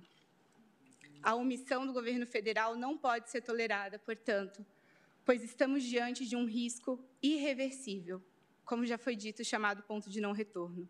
A omissão também coloca em risco a integridade do sistema climático. Essa omissão coloca em risco os povos indígenas e as comunidades tradicionais da Amazônia. Essa omissão coloca em risco a nossa biodiversidade, a fauna e a flora da região. Como bem destacou a excelentíssima senhora ministra Carmen Lúcia no início do julgamento da pauta verde, verbo não é verba. É inadmissível que com uma canetada a boiada passe por cima da Constituição, das garantias e direitos fundamentais, passe por cima da Amazônia, passe por cima dos seus povos tradicionais, passe por cima dos povos indígenas. É inadmissível que, com a dispensa abarrotada de alimentos, a criança fique morrendo de fome enquanto a dispensa está trancada. Sendo assim, excelências, por entendermos que a Constituição Federal, os tratados internacionais e os direitos fundamentais não podem ser ignorados, pela certeza que só podemos ter vida digna em um ambiente ecologicamente equilibrado e a importância da Amazônia para garantir esse equilíbrio e combater a crise, a crise climática que já nos afeta, que pedimos que Vossas Excelências conheçam e julguem procedentes a presente EDO. Obrigada. Agradeço a doutora Moara. E agora vamos ouvir a sustentação oral da interessada União, pela doutora Isabel Vinchon Nogueira de Andrade, secretária-geral do Contencioso da Advocacia Geral da União, presencialmente, até 15 minutos, doutora Isabel. Excelentíssima presidente, relatora, ministra Rosa Weber, excelentíssimos ministros, excelentíssimo procurador-geral da República, senhora secretária da sessão, senhoras advogadas, senhores advogados aqui presentes, servidores. Na oportunidade deste julgamento, a Advocacia Geral da União vem trazer as suas contribuições a respeito de tema de tão grande relevância a ser julgado no âmbito dessa ação direta de inconstitucionalidade por omissão, que trata da temática ambiental, notadamente do Fundo Amazônia. Em caráter preliminar, como já alegado em manifestação do advogado-geral nos autos, deve-se ponderar o não conhecimento desta ação direta, uma vez que as providências nela buscadas não decorrem diretamente de um comando constitucional. É certo o dever da União e do poder público como um todo na concretização dos princípios constitucionais da promoção do meio ambiente ecologicamente equilibrado, como preceitua o artigo 225 da Constituição. Contudo, as alegações da inicial, no entendimento da Advocacia Geral da União, dizem respeito ao funcionamento do Fundo Amazônia, notadamente para adoção de providências administrativas decorrentes de atos infraconstitucionais não envolvendo diretamente uma omissão quanto ao cumprimento de um dever constitucional. Como pontuou a douta Procuradoria-Geral da República em parecer ofertado nos autos, o que se pretende nesta ação direta, abro aspas, são formas concretas de atuação administrativa do poder público não previstas no texto da Constituição. Por esse motivo, a presente via não se mostra adequada no entendimento da AGU. Passando ao mérito em causa, a AGU defende que não há omissão inconstitucional quanto à atuação do poder público federal, considerando os projetos custeados pelo Fundo Amazônia, que estão em andamento, e as medidas que vêm sendo adotadas para a construção de um consenso com os atores internacionais, dada a natureza eminentemente consensual do fundo. Segundo informações do último mês de agosto, houve desembolso de recursos do Fundo Amazônia entre 2019 e o presente ano de 2022, que superam 400 milhões de reais para projetos em curso, em favor de governos estaduais, municipais, também da União e de entidades da sociedade civil. Consoante informações recebidas pela AGU, somente as novas operações foram suspensas pelo BNDES em função deste impasse nas negociações entre os governos do Brasil e dos países doadores a respeito da governança do fundo. Destaco que o Poder Executivo Federal tem envidado esforços para promover um melhor modelo de gestão do Fundo Amazônia, inclusive junto aos principais doadores internacionais. A revisão da governança é necessária e busca maior eficiência, o maior controle sobre a utilização dos recursos, transparência e visibilidade nos resultados gerados na implementação de investimentos em prol de uma efetiva melhoria no meio ambiente. Nessa direção, já apontava auditoria realizada pelo maior doador do fundo, o governo da Noruega, sobre o período de 2017 a 2018, indicando a necessidade de novas alternativas para o combate ao desmatamento, o que o Ministério do Meio Ambiente vem buscando fazer, além de uma melhor metodologia para o acompanhamento dos resultados. Já em 2018, foi realizada uma auditoria pelo Tribunal de Contas da União que considerou satisfatória a execução dos recursos do Fundo Amazônia. Todavia, o Tribunal de Contas da União teceu considerações, teceu recomendações para o seu aperfeiçoamento, notadamente sobre o acompanhamento e a execução dos contratos. Já em 2019, o levantamento feito pelo controle interno do Ministério do Meio Ambiente reforçou a necessidade de reestruturações da governança e dos meios de execução para o atingimento dos objetivos do fundo, ou seja, para assegurar que os investimentos revertam efetivamente em resultados de preservação ambiental. Esse o contexto que justifica a busca por uma melhor governança no Fundo Amazônia. Porém, qualquer proposta de melhoria no modelo de gestão do fundo demanda o consenso, em especial dos atores internacionais, além do alinhamento com o BNDES, que é o gestor do fundo. E no contexto de reorganização de uma nova política de Estado para a Amazônia Legal, houve a instituição, por meio do decreto número 10.239, em fevereiro de 2020, do Conselho Nacional da Amazônia Legal, e o tema do Fundo, da, Fundo Amazônia passou a ser conduzido pela Vice-Presidência da República. Tão logo instalado, o Conselho Nacional identificou como ação imediata a reativação do Fundo Amazônia e a identificação de fontes alternativas de financiamento internacional. Consoante informações prestadas pela vice-presidência, desde maio de 2020, vêm sendo realizadas reuniões institucionais para reativar operacionalmente o Fundo Amazônia e fomentar um estreitamento nas relações com os doadores internacionais. Apesar de todos esses esforços para a reestruturação do fundo, infelizmente, até o momento, não foi alcançado um consenso. Em fevereiro de 2022, houve um novo encontro com os embaixadores da Noruega e da Alemanha. Também houve o envio de um ofício para as respectivas autoridades em abril deste ano, solicitando uma manifestação formal dos governos à proposta do novo documento de projeto do Fundo Amazônia, que foi entregue em 2020. Todavia, foi constatado que persiste o impasse e não houve resposta dos governos estrangeiros.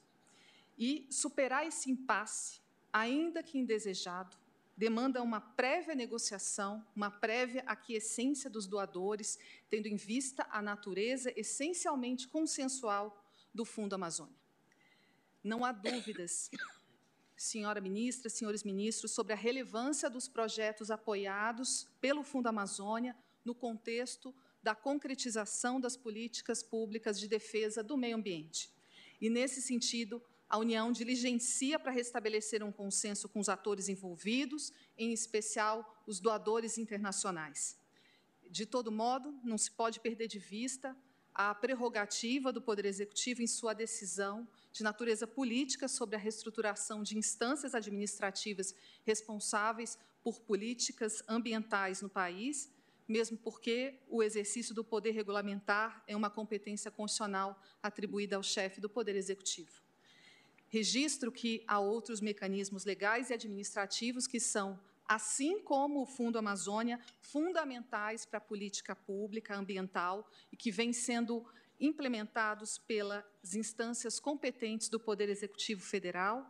De forma breve, eu registro o novo Plano Nacional de Controle do Desmatamento Ilegal e Recuperação da Vegetação Nativa, a Operação Guardiões do Bioma, com foco no combate aos incêndios na Amazônia, a reedição recente dessa operação Guardiões do, Bioma, com foco no, no, combate ao desmatamento ilegal na Amazônia, bem como a Operação Verde Brasil 2, todas com significativos resultados da atuação governamental.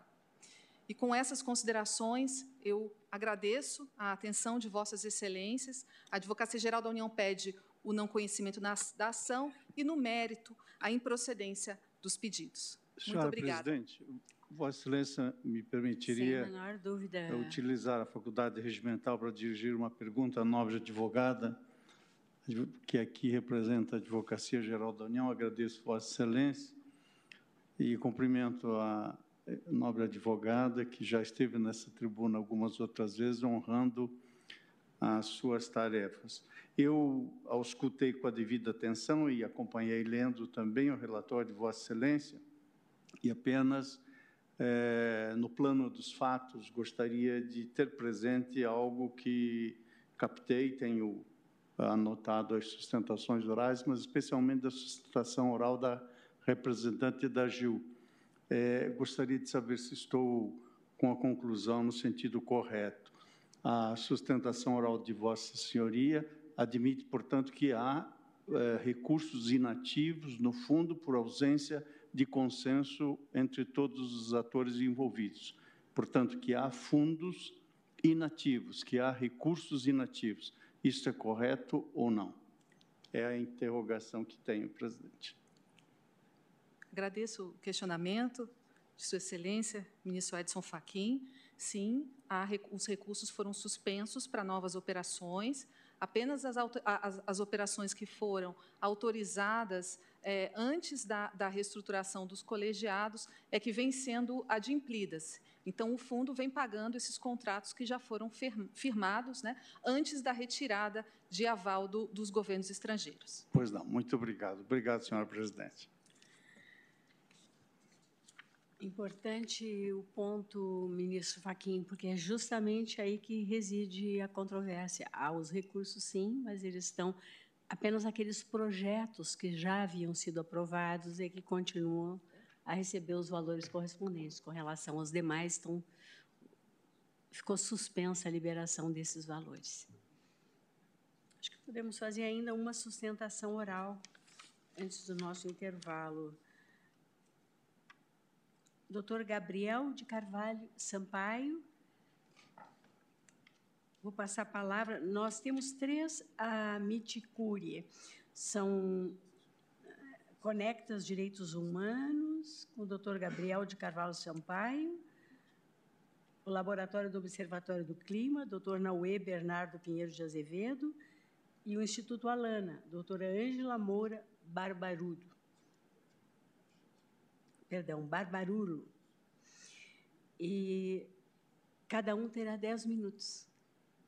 Pois não, doutor Gabriel. Muito boa tarde. Gostaria de cumprimentar excelentíssima senhora ministra presidente, ministra Rosa Weber, a pessoa de quem cumprimento, senhores ministros, a senhora ministra Carmen Lúcia, representante da Procuradoria-Geral da República, representante da Advocacia Geral da União, nossos colegas advogados, ah, servidores e público que aqui nos acompanham. Nesse ato, represento a organização Conectas Direitos Humanos, e mais uma vez retomamos a nossa trajetória enquanto amiga da Corte, no sentido de reforçar a lealdade com o Pacto Constitucional de 1988.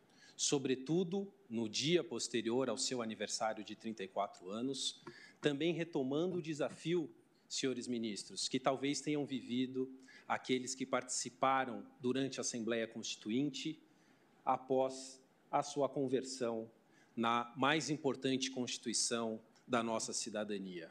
O desafio de trazer efetividade ao pacto constitucional, de tornar todos aqueles valores, tudo aquilo que se depositou de esperança e expectativa naquela Constituição em medidas efetivas para, nós, para que nós construíssemos a cidadania e o pacto com as gerações presentes e futuras esse desafio de efetividade se coloca ainda mais forte quando tratamos do assunto aqui discutido nessa ação. Nós estamos tratando de um tema que é ligado à emergência climática e a escolhas da administração pública diante dessa emergência climática. Seria possível dialogar, senhora ministra presidenta, diante de uma situação de emergência a possibilidade de um impasse ou a falta de um consenso com aqueles que contribuem com a formação de um fundo antes mesmo de, antes mesmo de uma negociação? Será que há lastro no, no, pacto constitucional? Será que há lastro naquilo que diz o 225 da Constituição? em firmar um compromisso com gerações presentes e futuras, tomando a decisão para depois se tomar as atitudes administrativas para solucionar o impasse? Nós não estamos diante de uma trajetória que se inicia no ano de 2019, com a decisão de alterar a composição do fundo ou de se paralisar a sua atuação. Nós estamos diante de um debate internacional que vem de longe, num debate internacional do qual o Brasil exerce papel fundamental na liderança dos países do sul global, dos países que defendem a floresta, em ter recursos daqueles que historicamente mais contribuíram para a atual crise. E a liderança, a liderança em formar um fundo com a participação desses países, com recursos disponíveis para políticas públicas, ela não diz respeito apenas à trajetória do nosso país, à trajetória do constituinte Ailton Krenak, de tantos povos originários indígenas, aqueles que firmaram o pacto para gerações presentes e futuras. Ela diz respeito à atuação de países do sul global que depositam nessa metodologia que depositam na importância de engajar todas, todas as nações, inclusive aquelas que mais contribuíram para o atual estado de emergência climática, em contribuir financeiramente com a solução do problema. E isso só foi possível porque os países se comprometeram com uma governança, ministro Edson Fachin, uma governança democrática. Ora, só chegamos às conclusões relativas à emergência climática, relativas à importância que esse tema tem para toda a humanidade, graças à diversidade dos conhecimentos, graças à participação da sociedade civil em também contribuir para que se chegasse à conclusão de que esse é o maior desafio dos direitos humanos da nossa era. Porque desse desafio depende a nossa existência nós temos tantos desafios nos direitos humanos num país como o Brasil. O desafio do racismo, o desafio das desigualdades. E nesse tema, no tema da emergência climática, esses desafios se acentuam. As nossas desigualdades se tornam mais acentuadas quando a emergência climática toma proporções ainda maiores. Como se defendem os povos da floresta? se organizam em grupos de guardiões. Senhor ministro Luiz Roberto Barroso, a sociedade civil se organiza para defender a floresta. Quantos nomes de pessoas, de indígenas, não foram mortos pela falta de políticas públicas, dos quais esses recursos seriam essenciais para tutelar o seu direito à vida? quanto desses recursos não eram essenciais para que o Estado exercesse as suas funções. Aqui se repetiu muito o valor dos 3,3 bilhões em torno desse, desse recurso, mas estamos falando desse montante, senhores ministros e senhora ministra, porque, e esse valor poderia ser muito maior. Poderia ser muito maior a contribuição dos países em relação à construção dessas políticas públicas.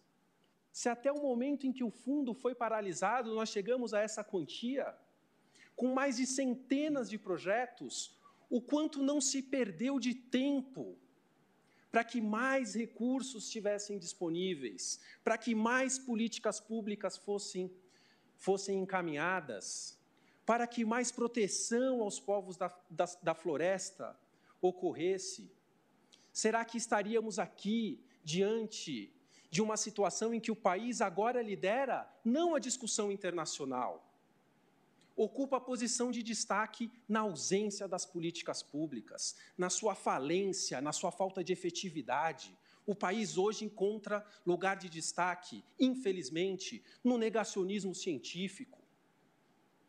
Lugar de destaque, infelizmente, no número, nos números de desmatamento. Lugar de destaque no descompromisso com a construção de uma democracia que reconhece o papel da sociedade civil, dos povos da floresta, dos mais afetados pelas desigualdades geradas por uma história de desigualdades. Infelizmente, esse lugar de destaque não cabe na interpretação dos valores e dos preceitos constitucionais. É por isso que essa ação merece provimento, mas, sobretudo, senhores ministros e senhoras ministras, merece provimento como um sinal importante da interpretação constitucional relativa ao, relativa ao tema da emergência climática. Assim como já se decidiu aqui pela liberação de fundos, considerando a inconstitucionalidade de decisões da administração pública, aqui também é importante que esta Corte em compromisso com as gerações presentes e futuras, sinalize ou aponte o caminho para qualquer administrador público que possa ocupar espaço no nosso país, o espaço da administração pública no nosso país. Quando nós não avançamos diante do desafio de enfrentamento à emergência climática, um dia, um único dia sem avançar, significa um, um recuo extraordinário no tamanho da demanda que nós temos para proteger o planeta. Se não avançarmos, o recuo ele, ele se expressa na perda de vidas. Em várias dimensões. Na dimensão da tutela à vida, na sua, na sua geração mais elementar, como sofreram, infelizmente, e se abateram as vidas de Dom Phillips, de Bruno Pereira, que, quando desaparecidos, o Estado não dava resposta em relação à segurança dessas pessoas na floresta. Como se perdem, como se perdem essa, essas vidas quando falta água num território indígena, quando povos originários sofrem as consequências dessa, desse não avanço. O recuo inconstitucional no uso de recursos essenciais para políticas públicas, ele afeta as várias dimensões da vida, mas, sobretudo, afeta um pacto constitucional que nós precisamos honrar a cada dia. Muito obrigado.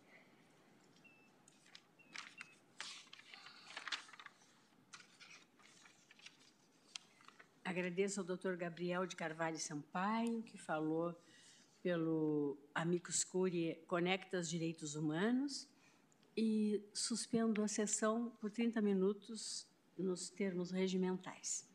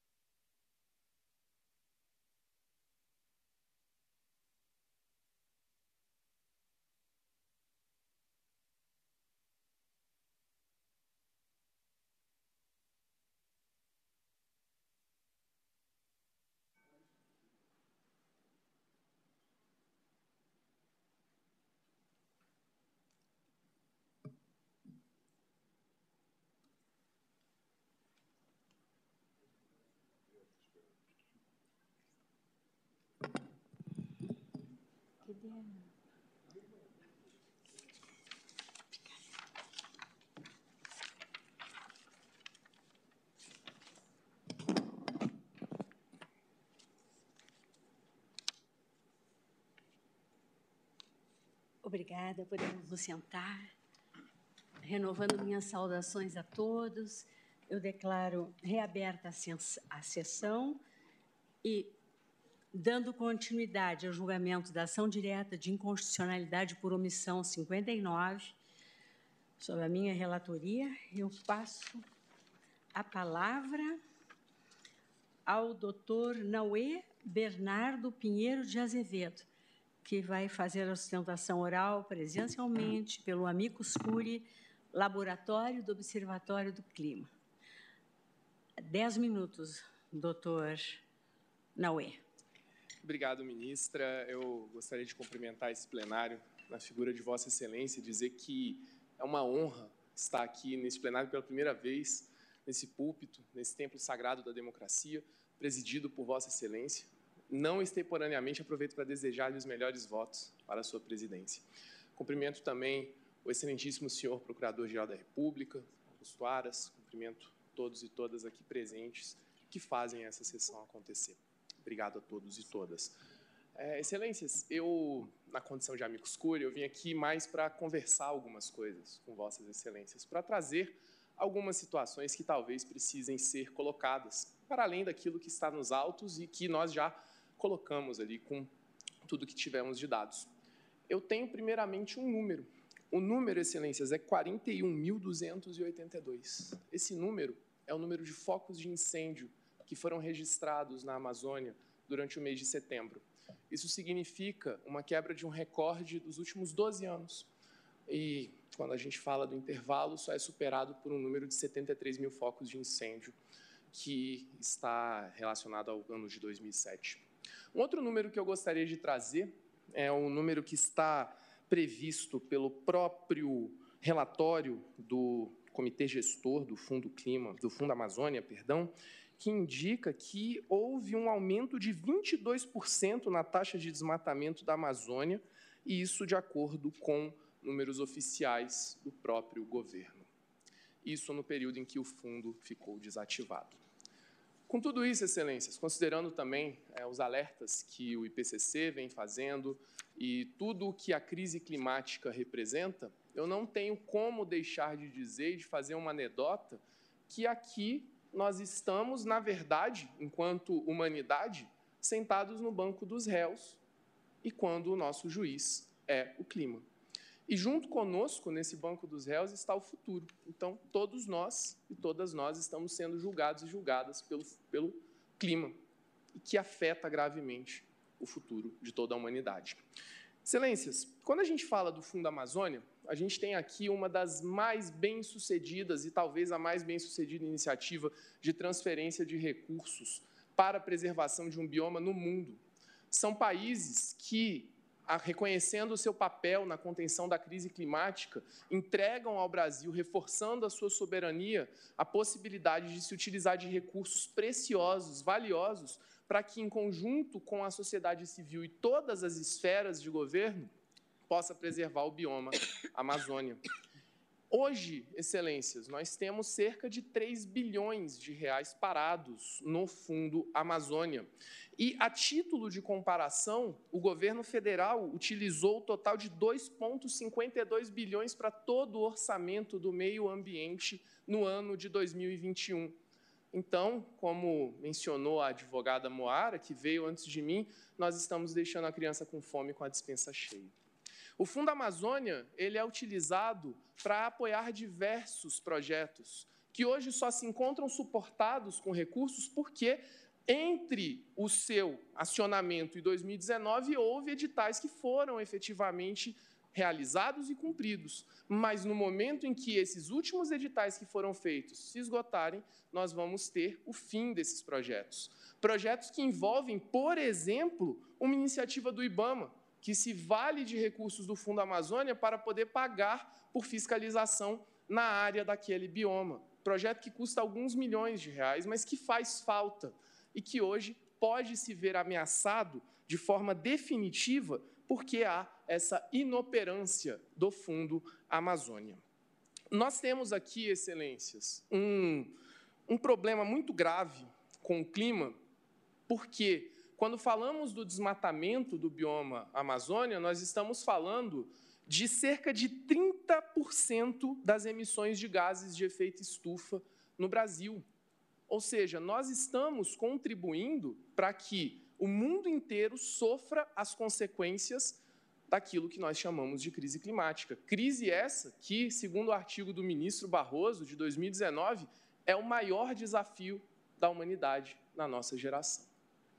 Então, excelências, manter esses 3,3 bilhões de reais parados no Fundo Amazônia, enquanto nós temos uma série de problemas que podem ser resolvidos em conjunto pela sociedade civil e por todos os entes responsáveis a partir do uso desses recursos, me parece sim uma omissão.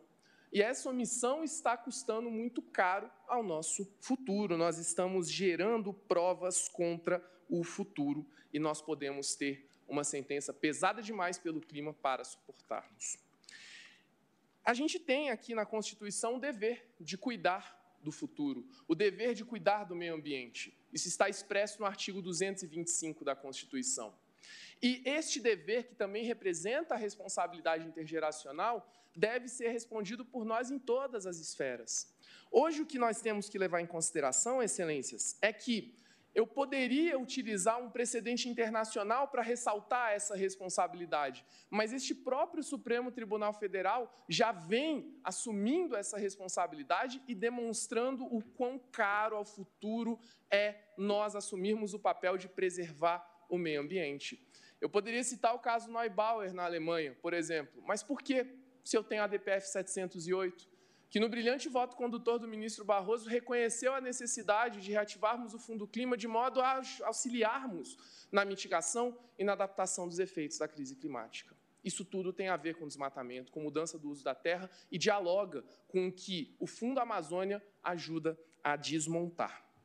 Eu gostaria também de ressaltar que há diversas auditorias que são feitas por órgãos independentes, como por exemplo a CGU, e que jamais, em todo o funcionamento do Fundo Amazônia, conseguiu constatar qualquer tipo de irregularidade no uso do seu fundo. Isso porque nós estamos falando de dois comitês, o comitê técnico e o comitê organizacional, que têm consigo o valor da transparência. E me parece que esses decretos impugnados, eles acabam atacando a transparência. E a que interessa um fundo sem transparência? talvez interesse àqueles que hoje invadem territórios indígenas, que hoje se utilizam de manobras ilegais para executar o garimpo e daí para frente. E é tudo isso que nós temos que lutar contra. Eu queria deixar bem expresso, excelências, também, um, para já me encaminhar para o final, para não deixar essa sustentação muito longa, um tempo muito caro a vossas excelências, que quando nós utilizamos recursos para preservar o meio ambiente, nós estamos sim atuando para proteger o futuro e não apenas o presente. Eu lembro que quando eu era criança, eu fui surpreendido com a teoria dos rios voadores. Eu, como criança, imaginei um rio voador. E faz sentido, um fluxo de umidade que leva vida, leva águas para todas as regiões, para várias regiões do Brasil. E hoje nós estamos vendo algo muito diferente. Hoje nós estamos vendo cinzas voadoras. Hoje nós estamos vendo fumaça. Hoje é comum que, em decorrência dos incêndios que ocorrem em diversos biomas, entre eles o amazônico, São Paulo seja tomada por fumaça em determinadas épocas do ano. O quanto isso colabora para o nosso caso em defesa do futuro? Eu tenho certeza que nada. Eu tenho certeza que, na verdade, colabora para que a gente seja condenado pelo clima e para que o clima se torne o nosso grande adversário. Então, excelências, aqui digo que quando peço pela, que eu, quando opino pela reativação do Fundo Amazônia, eu também o faço por aqueles que hoje são afetados por esses desastres ambientais e não têm condições de responder a eles, por conta da nossa baixíssima capacidade de adaptação e de mitigação, por conta da nossa alta vulnerabilidade enquanto país a esses eventos extremos. Eu peço por aqueles que estão em regiões onde tem barrancos, que não foram alcançados pela atividade estatal e que, por isso, estão em risco diante desses fenômenos extremos que são agravados pela atividade humana, inclusive o desmatamento na Amazônia. Então, para aproveitar o meu último minuto, excelências, eu só gostaria de ponderar que, ainda que se trate de um debate bastante rico a respeito do uso do, do manejo de uma arguição de, de, de inconstitucionalidade por omissão ou de uma DPF, aqui nós pode, podemos ir pelos dois lados. Porque se o próprio artigo 7 do decreto 9759 de 2019, que é um dos impugnados, não foi cumprido, porque os comitês não foram reativados até a data limite de 28 de 5 de 2019, que é o que está escrito no decreto, nós temos uma omissão. E nós temos uma omissão total, que está colocando em perigo o nosso futuro.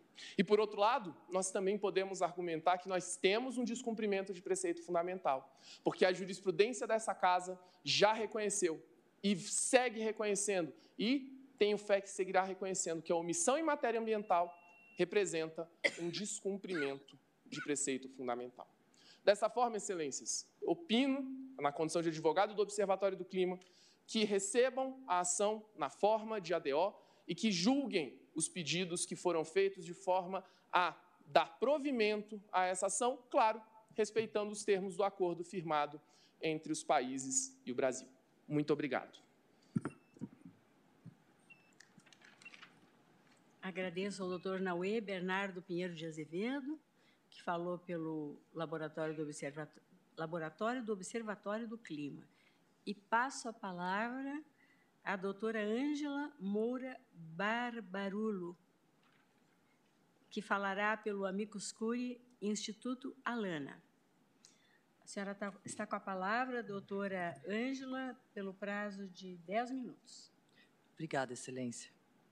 Excelentíssima presidente relator, excelentíssimos ministros que integram essa Corte Suprema, excelentíssimo Procurador-Geral da República, advogados, colegas e servidores.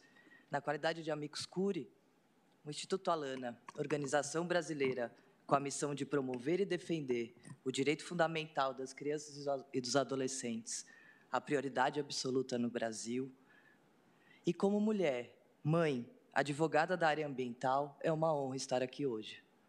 Afinal, vivenciamos um momento histórico, comemoramos os 200 anos de, da independência do nosso país, os 34 anos da nossa Carta Cidadã, e é a terceira vez que essa mais alta corte é presidida por uma mulher. Peço vênia e abro aspas para citar uma frase do discurso de posse de Vossa Excelência, presidente, ministra Rosa Weber. Abro aspas. Liberdade é palavra força impregnada de esperança. E é assim que eu me sinto hoje, com esperança. Histórico também eu diria, pois não à toa que todas as ações do pacote verde que tem como objetivo proteger a Mãe Terra são relatadas por vossas excelências, ministras mulheres desta casa. Obrigada pela coragem e determinação que tanto nos inspiram. Afinal, a realidade mostra que ser mulher no Brasil com certeza não é fácil. O Brasil ocupa a quinta posição no ranking mundial de violência contra mulheres e meninas. Dados recentes mostram que na Amazônia Legal, em 2021, os assassinatos na faixa etária de 0 a 19 anos foram 34% maiores do que a média nacional. É por isso que é fundamental que nesta ação que busca preservar a nossa Amazônia, a mãe do Brasil, que eu traga novamente as vozes daquelas pessoas que são as mais afetadas pela nossa discussão de hoje sobre o clima e meio ambiente as crianças brasileiras. Abro aspas. Senhores ministros do Supremo, queria dizer que está acabando o verde e precisamos socorrer e reflorestar. Suzana, de nove anos. Temos que tomar uma atitude sobre o que está acontecendo com o nosso planeta. Maria Fernanda, de dez anos. Nestas cartas, ministros, e em todos os mais de 400 desenhos que entregamos a vossas excelências, as crianças são unânimes em pedir que a natureza seja cuidada e preservada. O relatório da Unicef, lançado em agosto do ano passado, revelou que quase todos os meninos e meninas da Terra estão expostos a pelo menos um risco climático e ambiental. Por isso que a Unicef classificou a crise climática como uma crise dos direitos das crianças. Hoje, um bilhão, segundo o relatório, estão em risco. Se nada for feito, amanhã serão todas, inclusive as mais de 53 milhões de crianças e adolescentes brasileiros que representam um quarto da população nacional. O relatório do IPCC, publicado no início deste ano, de forma inédita, apresentou dados contundentes sobre as infâncias e mostrou que as crianças que crescem na América do Sul enfrentarão um número crescente de dias com escassez de água, disponibilidade de alimentos, além de consequências cada vez mais frequentes de eventos climáticos extremos, afetando diretamente seus direitos fundamentais, a vida, a saúde e a educação. Para garantir com sucesso nosso próprio futuro e o futuro das próximas gerações, os riscos climáticos devem ser levados em consideração em cada decisão e planejamento.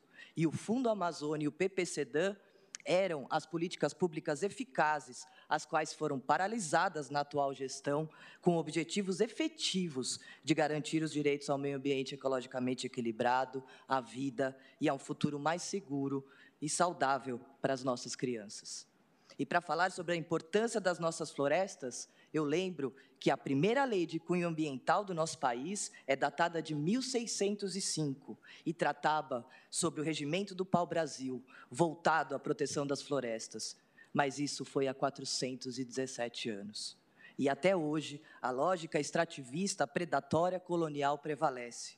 Mas, como eu disse, eu tenho esperança dando o salto no tempo e não à toa, antes mesmo da promulgação da nossa Carta Cidadã, que dedicou um capítulo específico ao meio ambiente, o nosso artigo 225, em 1981 foi editada a Política Nacional de Meio Ambiente, com um objetivo específico de proteção ambiental. O CISNAMA foi criado e de lá para cá, como pudemos acompanhar, muitas foram as normas, tanto nacionais quanto internacionais, promulgadas em nosso país com esse objetivo.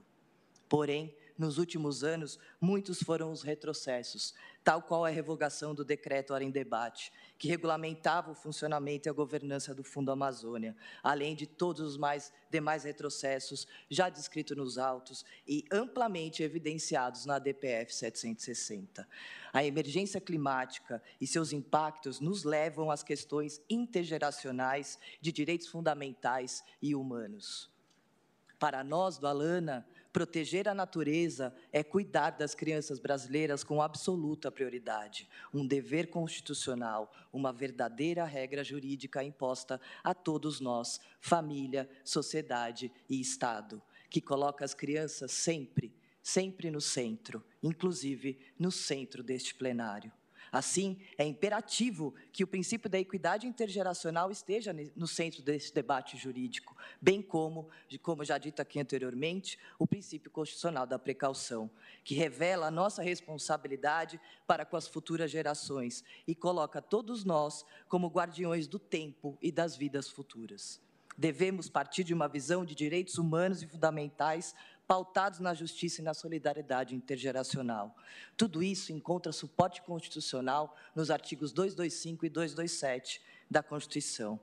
Não é por esse e por outro motivo que crianças e adolescentes do mundo todo, em nome do seu direito ao futuro agora no presente, levantam bem alto a bandeira da justiça climática, cobrando dos líderes ações rápidas e decisivas contra aquela que já é hoje a mais grave violação dos direitos intergeracionais da história. O cenário climático e socioambiental no Brasil é alarmante. A taxa de desmatamento da Amazônia, divulgada no final de 2021, alcançou a inaceitável marca de mais de 13 mil quilômetros quadrados, representando um aumento de 75% em relação ao ano de 2018. O desmatamento do bioma amazônico é, no Brasil, a maior fonte de emissão de gases de efeito estufa, representa aproximadamente 46% das emissões brasileiras e é responsável pela grave crise climática em que estamos inseridos. A combinação do desmatamento com as queimadas comprometem ainda mais a absorção de carbono e ameaçam, sim, o regime de chuvas na América do Sul. Um cenário que faz crescer, como também já foi aqui dito, o risco da floresta amazônica se transformar em savana. Além disso, a proteção dos povos e crianças indígenas, para além da preservação da sua memória e identidade, é essencial do ponto de vista ambiental e climático. O desmatamento aumentou em 138% nas terras indígenas e em 130% nas unidades de conservação durante os três primeiros anos do atual governo, comparado aos anos anteriores. Estas áreas, por serem protegidas pela Constituição, são justamente áreas de segurança do clima. E é por isso que a retomada do fundo, com a devida governança, é urgente. Paralisado desde 2019, o fundo deixou de fornecer apoio a novos projetos, projetos esses fundamentais para a prevenção e o controle do desmatamento da Amazônia e para contribuir para a garantia do direito ao meio ambiente ecologicamente equilibrado. Essa paralisação impede ainda que seja viabilizado o cumprimento das metas climáticas assumidas pelo Brasil no Acordo de Paris, considerado inclusive por esta Corte um verdadeiro tratado de direitos humanos na DPF 708. O relatório de atividades do fundo, publicado pelo BNDES recentemente, no dia 30 de junho de 2022, mostra que nenhum novo projeto foi aprovado desde 2019, sendo que, para isso, como aqui dito, dispõe de 3,3 bilhões. Desta rápida comparação, a gente pode entender a urgência e a importância desses recursos para atividades e projetos de combate ao desmatamento ilegal na Amazônia. Encerrando, excelências. Dinheiro parado no fundo significa incentivo ao aumento do desmatamento e das queimadas na Amazônia, comprometendo a saúde de todos, em especial das crianças, pela poluição atmosférica gerada. Dinheiro parado no fundo significa o não atingimento da meta climática brasileira na redução de emissão de gases de efeito estufa, aumentando os novos eventos climáticos extremos. Dinheiro parado no fundo significa alcançarmos o ponto de não retorno da Amazônia e a perda de seus serviços ecossistêmicos, comprometendo a biodiversidade brasileira. Dinheiro parado no fundo significa o genocídio dos povos originários, em especial das crianças as mais vulneráveis. Dinheiro parado no fundo significa negarmos o direito à vida e ao amplo leque de direitos fundamentais das presentes e próximas gerações. As múltiplas infâncias brasileiras, indígenas, ribeirinhas, quilombolas, rurais e urbanas precisam da floresta em pé. Trata-se de dever constitucional e medida urgente para conter o retrocesso e evitar a queda do céu. Precisamos garantir que todas as nossas crianças tenham direito ao futuro agora no presente. Muito obrigada.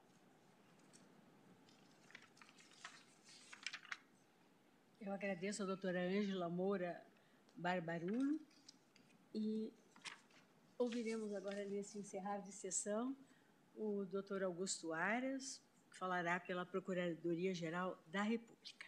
Pois não, doutor Aras. Boa tarde a todas e a todos. Cumprimento Vossa Excelência, senhora Presidente, ministra Rosa Weber. Cumprimento aos senhores ministros aqui presentes, aos ministros que nos acompanham pela videoconferência. Cumprimento aos senhores advogados que, foi, que foram à tribuna e, e, fizeram suas sustentações. E parabenizo a todos pela pelas belíssimas uh, orações aqui proclamadas. Cumprimento, em nome da servidora doutora Carmen Lilian, os servidores e as servidoras. Cumprimento a todos que nos acompanham pela Rede Mundial de Computadores. Senhora Presidente, muitas vezes é preciso repetir o óbvio. E o óbvio é que o Ministério Público, na, na redação do artigo 127 é, da Constituição Federal, dispõe que o Ministério Público é instituição permanente, essencial à função jurisdicional do Estado, incumbindo-lhe a defesa da ordem jurídica, do regime democrático e dos interesses sociais individuais e disponíveis. Eu faço essa abertura para lembrar que o Ministério Público, nessa, nessa cadeira, e eu penso que em todas as cadeiras, deve, se, deve atuar de forma jurídica na defesa dos valores da Constituição. Por isso é que, é, ao assistir a, a, a, sustentações orais tão belas, tão profundas e de conteúdo político tão relevante para a, a vida nacional, para as políticas públicas nacionais, o Ministério Público sempre procura se reservar para tratar dos assuntos é, no, seu, no seu campo de atuação, nos termos do artigo 127 a 129 da Constituição Federal. Digo isso porque louvo a iniciativa dos requerentes eh, para moverem a estação direta de constitucionalidade por omissão. É, contudo, o nosso parecer não lhe é favorável. Não porque não seja necessário que a sociedade civil, em suas, em suas múltiplas dimensões, especialmente no que toca ao pluralismo político, não possa, ou melhor, deva, sim, instar não somente o Estado, através de seus representantes e a sociedade, para ah, realizar a melhor política pública possível. E para isso é que temos é, eleições periódicas, felizmente em paz, com harmonia, sem violência, haveremos de concluir as eleições gerais no próximo dia 30.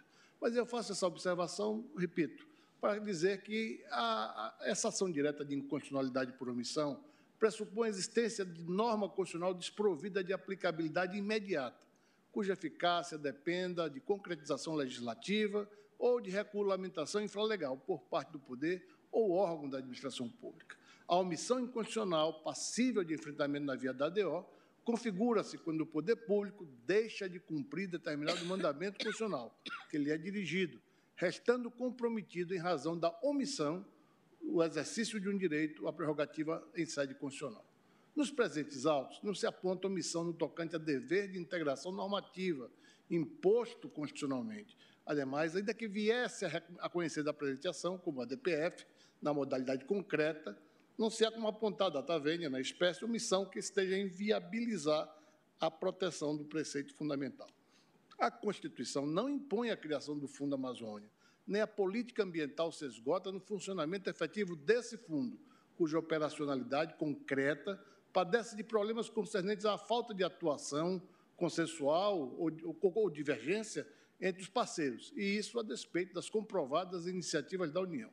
Como mencionado pela eminente doutora ah, ah, Pichon, Vichon, representante da AGU, nesta sustentação oral e anteriores, apresentada, eh, ah, nós tivemos início a pauta verde e o assunto vem sendo discutido amplamente. E a União, por diversas vezes, mostrou que há um combate ao desmatamento na região amazônica, como o programa Floresta Mais, ações integradas entre os ministérios e a Polícia Federal, o emprego das Forças Armadas em ações na faixa de fronteira, em terras indígenas, em unidades federais de conservação ambiental e em outras áreas federais na Amazônia Legal, dentre outras medidas.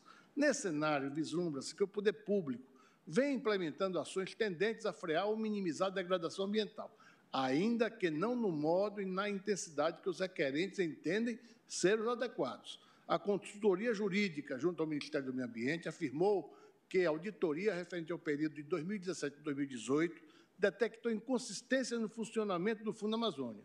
Por tal motivo, esclareceu que a atual gestão optou pela reformulação do Fundo Amazônia por meio de decretos do Executivo, os quais, além de modificar o modelo de governança do fundo, criaram o Conselho Nacional da Amazônia Legal, conferindo-lhe competência para tratar da reativação do fundo e de seu financiamento internacional.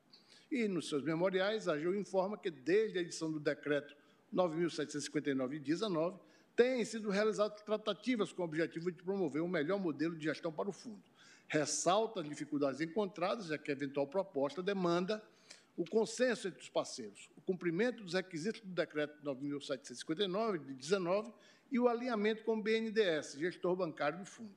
As informações apresentadas pelo Conselho Nacional da Amazônia Legal, pelo Banco Nacional de Desenvolvimento Econômico e Social, BNDES, e pela consultoria jurídica junto ao Ministério do Meio Ambiente, elencam medidas adotadas pelo governo federal para impulsionar o funcionamento do Fundo Amazônia.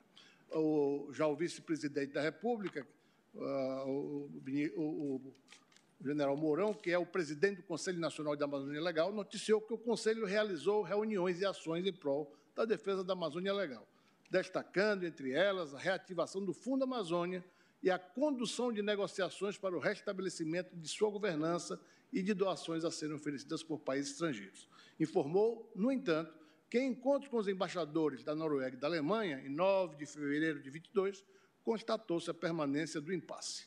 Outro sim, segundo consta do relatório de atividade de 2021 do Fundo Amazônia, após a edição do decreto 9.759 de 19, que extinguiu os comitês técnicos e orientador do Fundo Amazônia, o governo brasileiro, os representantes dos governos dos países doadores, iniciaram negociações para estabelecer, restabelecer a estrutura de governança do fundo. Essas negociações prosseguiram em 2020 e 2021, mas não foram finalizadas. O relatório de atividade de 2021, no entanto, ressalta que, mesmo sem a retomada da aprovação dos novos projetos, a execução dos anteriormente aprovados segue sem interrupções, e desses, no ano de 2021, foram finalizados 10, totalizando 47 projetos concluídos desde o início das operações do Fundo Amazônia. Informa ainda que, em 2021, foram investidos 117 milhões para 17 projetos em execução, além de haver a previsão de aplicação de mais 366 milhões para os próximos anos em ações que visam a proteção ambiental da Amazônia. Acresça-se que os requerentes, embora imputem à União omissão consistente em não promover o funcionamento do Fundo Amazônia, não deixam de reconhecer a importância atual do próprio fundo para financiar e apoiar mais de uma centena de projetos direcionados à preservação do meio ambiente e ao combate ao desmatamento na floresta amazônica. Registre-se ainda, à guisa de conclusão, que é preciso recobrar no direito constitucional brasileiro o lugar de voto e dos consequentes direitos da representação política que resultam da investidura popular. As escolhas políticas, primeiro a da lei geral e abstrata, e em seguida a dos atos administrativos, dos, dos espaços abertos pela lei, se insere no rol das atribuições próprias dos poderes constituídos, por representantes eleitos pelo povo, além de integrados nos quadros funcionais de sua organização por pessoal técnico com expertise específica. Segundo o professor Gomes Canotilho, entre os princípios funcionalmente limitativos da jurisdição constitucional encontra-se o da autolimitação judicial, que entre nós tem assento no artigo 2 da Constituição, segundo o qual são poderes da União independentemente e harmônicos entre si, o legislativo, o executivo e o judiciário. Controvérsias sobre o conteúdo e a medida de políticas públicas ambientais são salutárias e indicativas de um sadio pluralismo constitucional. Mas o embate político, salvo quando configurar evidente violação à lei, à lei maior, não há de se resolver com apelo à jurisdição constitucional da Tavênia.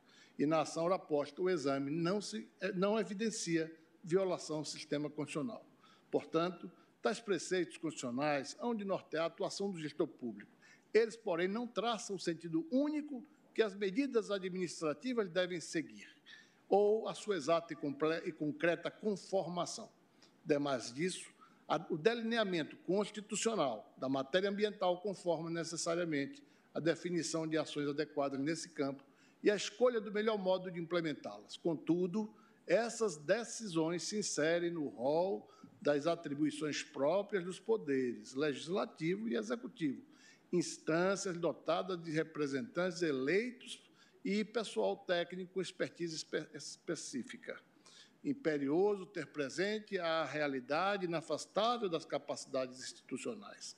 Essas são também evidências no plano da estrutura administrativa e funcional interna de cada instituição, da delimitação do espaço de atuação de cada um dos poderes e órgãos respectivos, fornecendo mais uma razão para a necessária postura deferente do Judiciário em face de decisões de cunho técnico ou político dos demais poderes.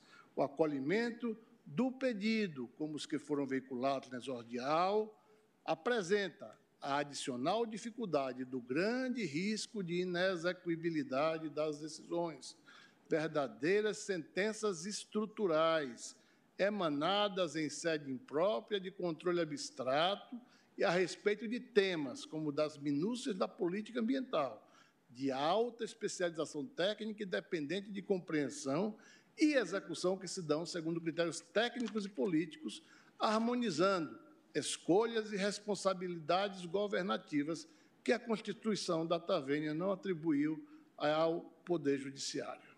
A proteção do plexo de bens jurídicos eminentes eminentes envolvidos na questão ambiental e dever de todos os poderes da República Federativa do Brasil, no compasso dos mandamentos constitucionais e na órbita funcional traçada à ação de cada um deles. A Amazônia, como todos sabem, é um bem precioso de titularidade difusa de toda a nação brasileira. E o Ministério Público brasileiro continuará, das distintas vias de que dispõe, atuando, fiscalizando e colaborando com as instituições do Estado no cuidado com a nossa Amazônia, nas vias processuais adequadas. Pela oportunidade desta sessão de julgamento, quero dizer que, assim como os partidos requerentes vêm em nome da sociedade defender a Amazônia, esta semana, este Procurador-Geral da República, eh, representando o Ministério Público Federal Brasileiro, se reuniu com os representantes da Agência Ambiental Alemã e também de representantes da comunidade norte-americana para o lançamento da, do sistema do GeoRadar. O GeoRadar é um sistema muito moderno, é, que foi financiado pelo próprio orçamento do Ministério Público Federal, com apoio da, do GIS, o GIS, de, é, de origem alemã, e para isso nós temos doravante em tempo real a, o escaneamento de toda e qualquer modificação na região amazônica, seja por desmatamento, seja por queimada, seja por qualquer inovação caracterizada como de, de, forma não ordinária. Dessa forma, o georradar é, vem num momento importante para que nós cumpramos como nosso dever de advogados da sociedade na esfera eminentemente jurídica. De outra parte, senhora presidente, senhores ministros, senhores advogados e advogadas, é importante também lembrar que a nossa gestão à frente da Procuradoria-Geral da República, nós uh, destinamos em maio último 30 novas vagas de procuradores da República para a região amazônica, das quais 10 exclusivamente para a defesa do meio ambiente amazônico e para a defesa dos indígenas. Ademais, também, desde junho, é, é, é, providenciamos recursos financeiros para que a unidade do Pará adquirisse, adquira, adquirisse, é que já, já esteja funcionando, três embarcações apropriadas, adequadas, para que o Ministério Público tenha, através de seus membros, servidores, segurança institucional, a locomoção pelas vias fluviais e a defesa da Amazônia. Também, é, recentemente, é, começamos os, os estudos e as nossas mobilizações para aquisição de seis aeronaves, sendo que dois, três helicópteros e três aviões, dois para cada grande unidade da federação, dois para Belém, dois para Manaus e dois para uh, Porto Velho.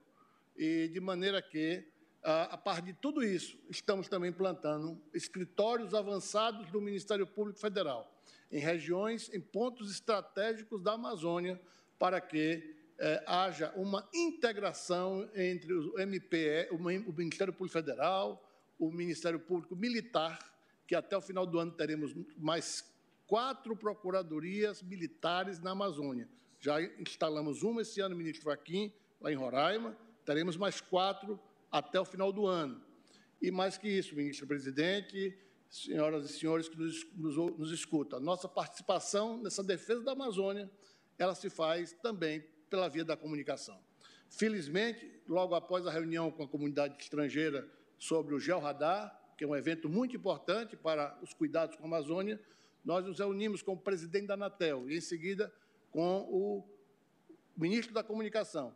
E Sua Excelência, o ministro da Comunicação, solicitou os pontos da Amazônia que, que nós pretendemos ter comunicação via satélite para que a internet, a comunicação seja feita rapidamente entre o Ministério Público, entre as Forças Armadas, Polícia Federal e todas as instituições encarregadas da defesa da nossa, do, da, da nossa, do nosso maior patrimônio, que é a nossa biodiversidade amazônica, com toda a sua importância para o Brasil e para a comunidade planetária. Enfim, senhora presidente, senhores ministros, eu gostaria muito de poder falar na linguagem indígena, e não posso falar porque não, não, não, não, não sei, mas gostaria de dizer com simplicidade: esta terra tem dono. Esta, este dono são os brasileiros que têm a responsabilidade de compartilhar este, esta defesa do meio ambiente com toda a comunidade planetária. Dito isso, quero registrar que, não obstante a manifestação deste procurador seja pelo não conhecimento da ADO reconhecendo a sua importância, pela sua exortação, pela sua natureza exortativa para com os governos, no sentido de voltar-se diretamente para a melhor defesa deste grande patrimônio, é também no mérito pela, pela, pela improcedência do pedido, pelas razões aqui expostas. Não sem antes ter agradecido a Vossa Excelência a oportunidade de dizer que o Ministério Público Brasileiro, no aspecto jurídico que lhe, que lhe, incumbe, está cumprindo com o seu dever. Muito obrigado, senhora presidente, senhoras senhores ministros. Agradeço ao doutor Augusto Aires. E o julgamento fica suspenso né, após, então, a coleta das sustentações orais. Já passamos das 18 horas. E, a data de prosseguimento eu vou designar oportunamente, porque na semana que vem temos um feriado, temos uma sessão já menor. Né? Então, por hora fica, fica suspenso o julgamento, mas logo, logo ele retorna. E eu, agradecendo a presença de todos, desejando uma excelente noite, declaro encerrada a sessão.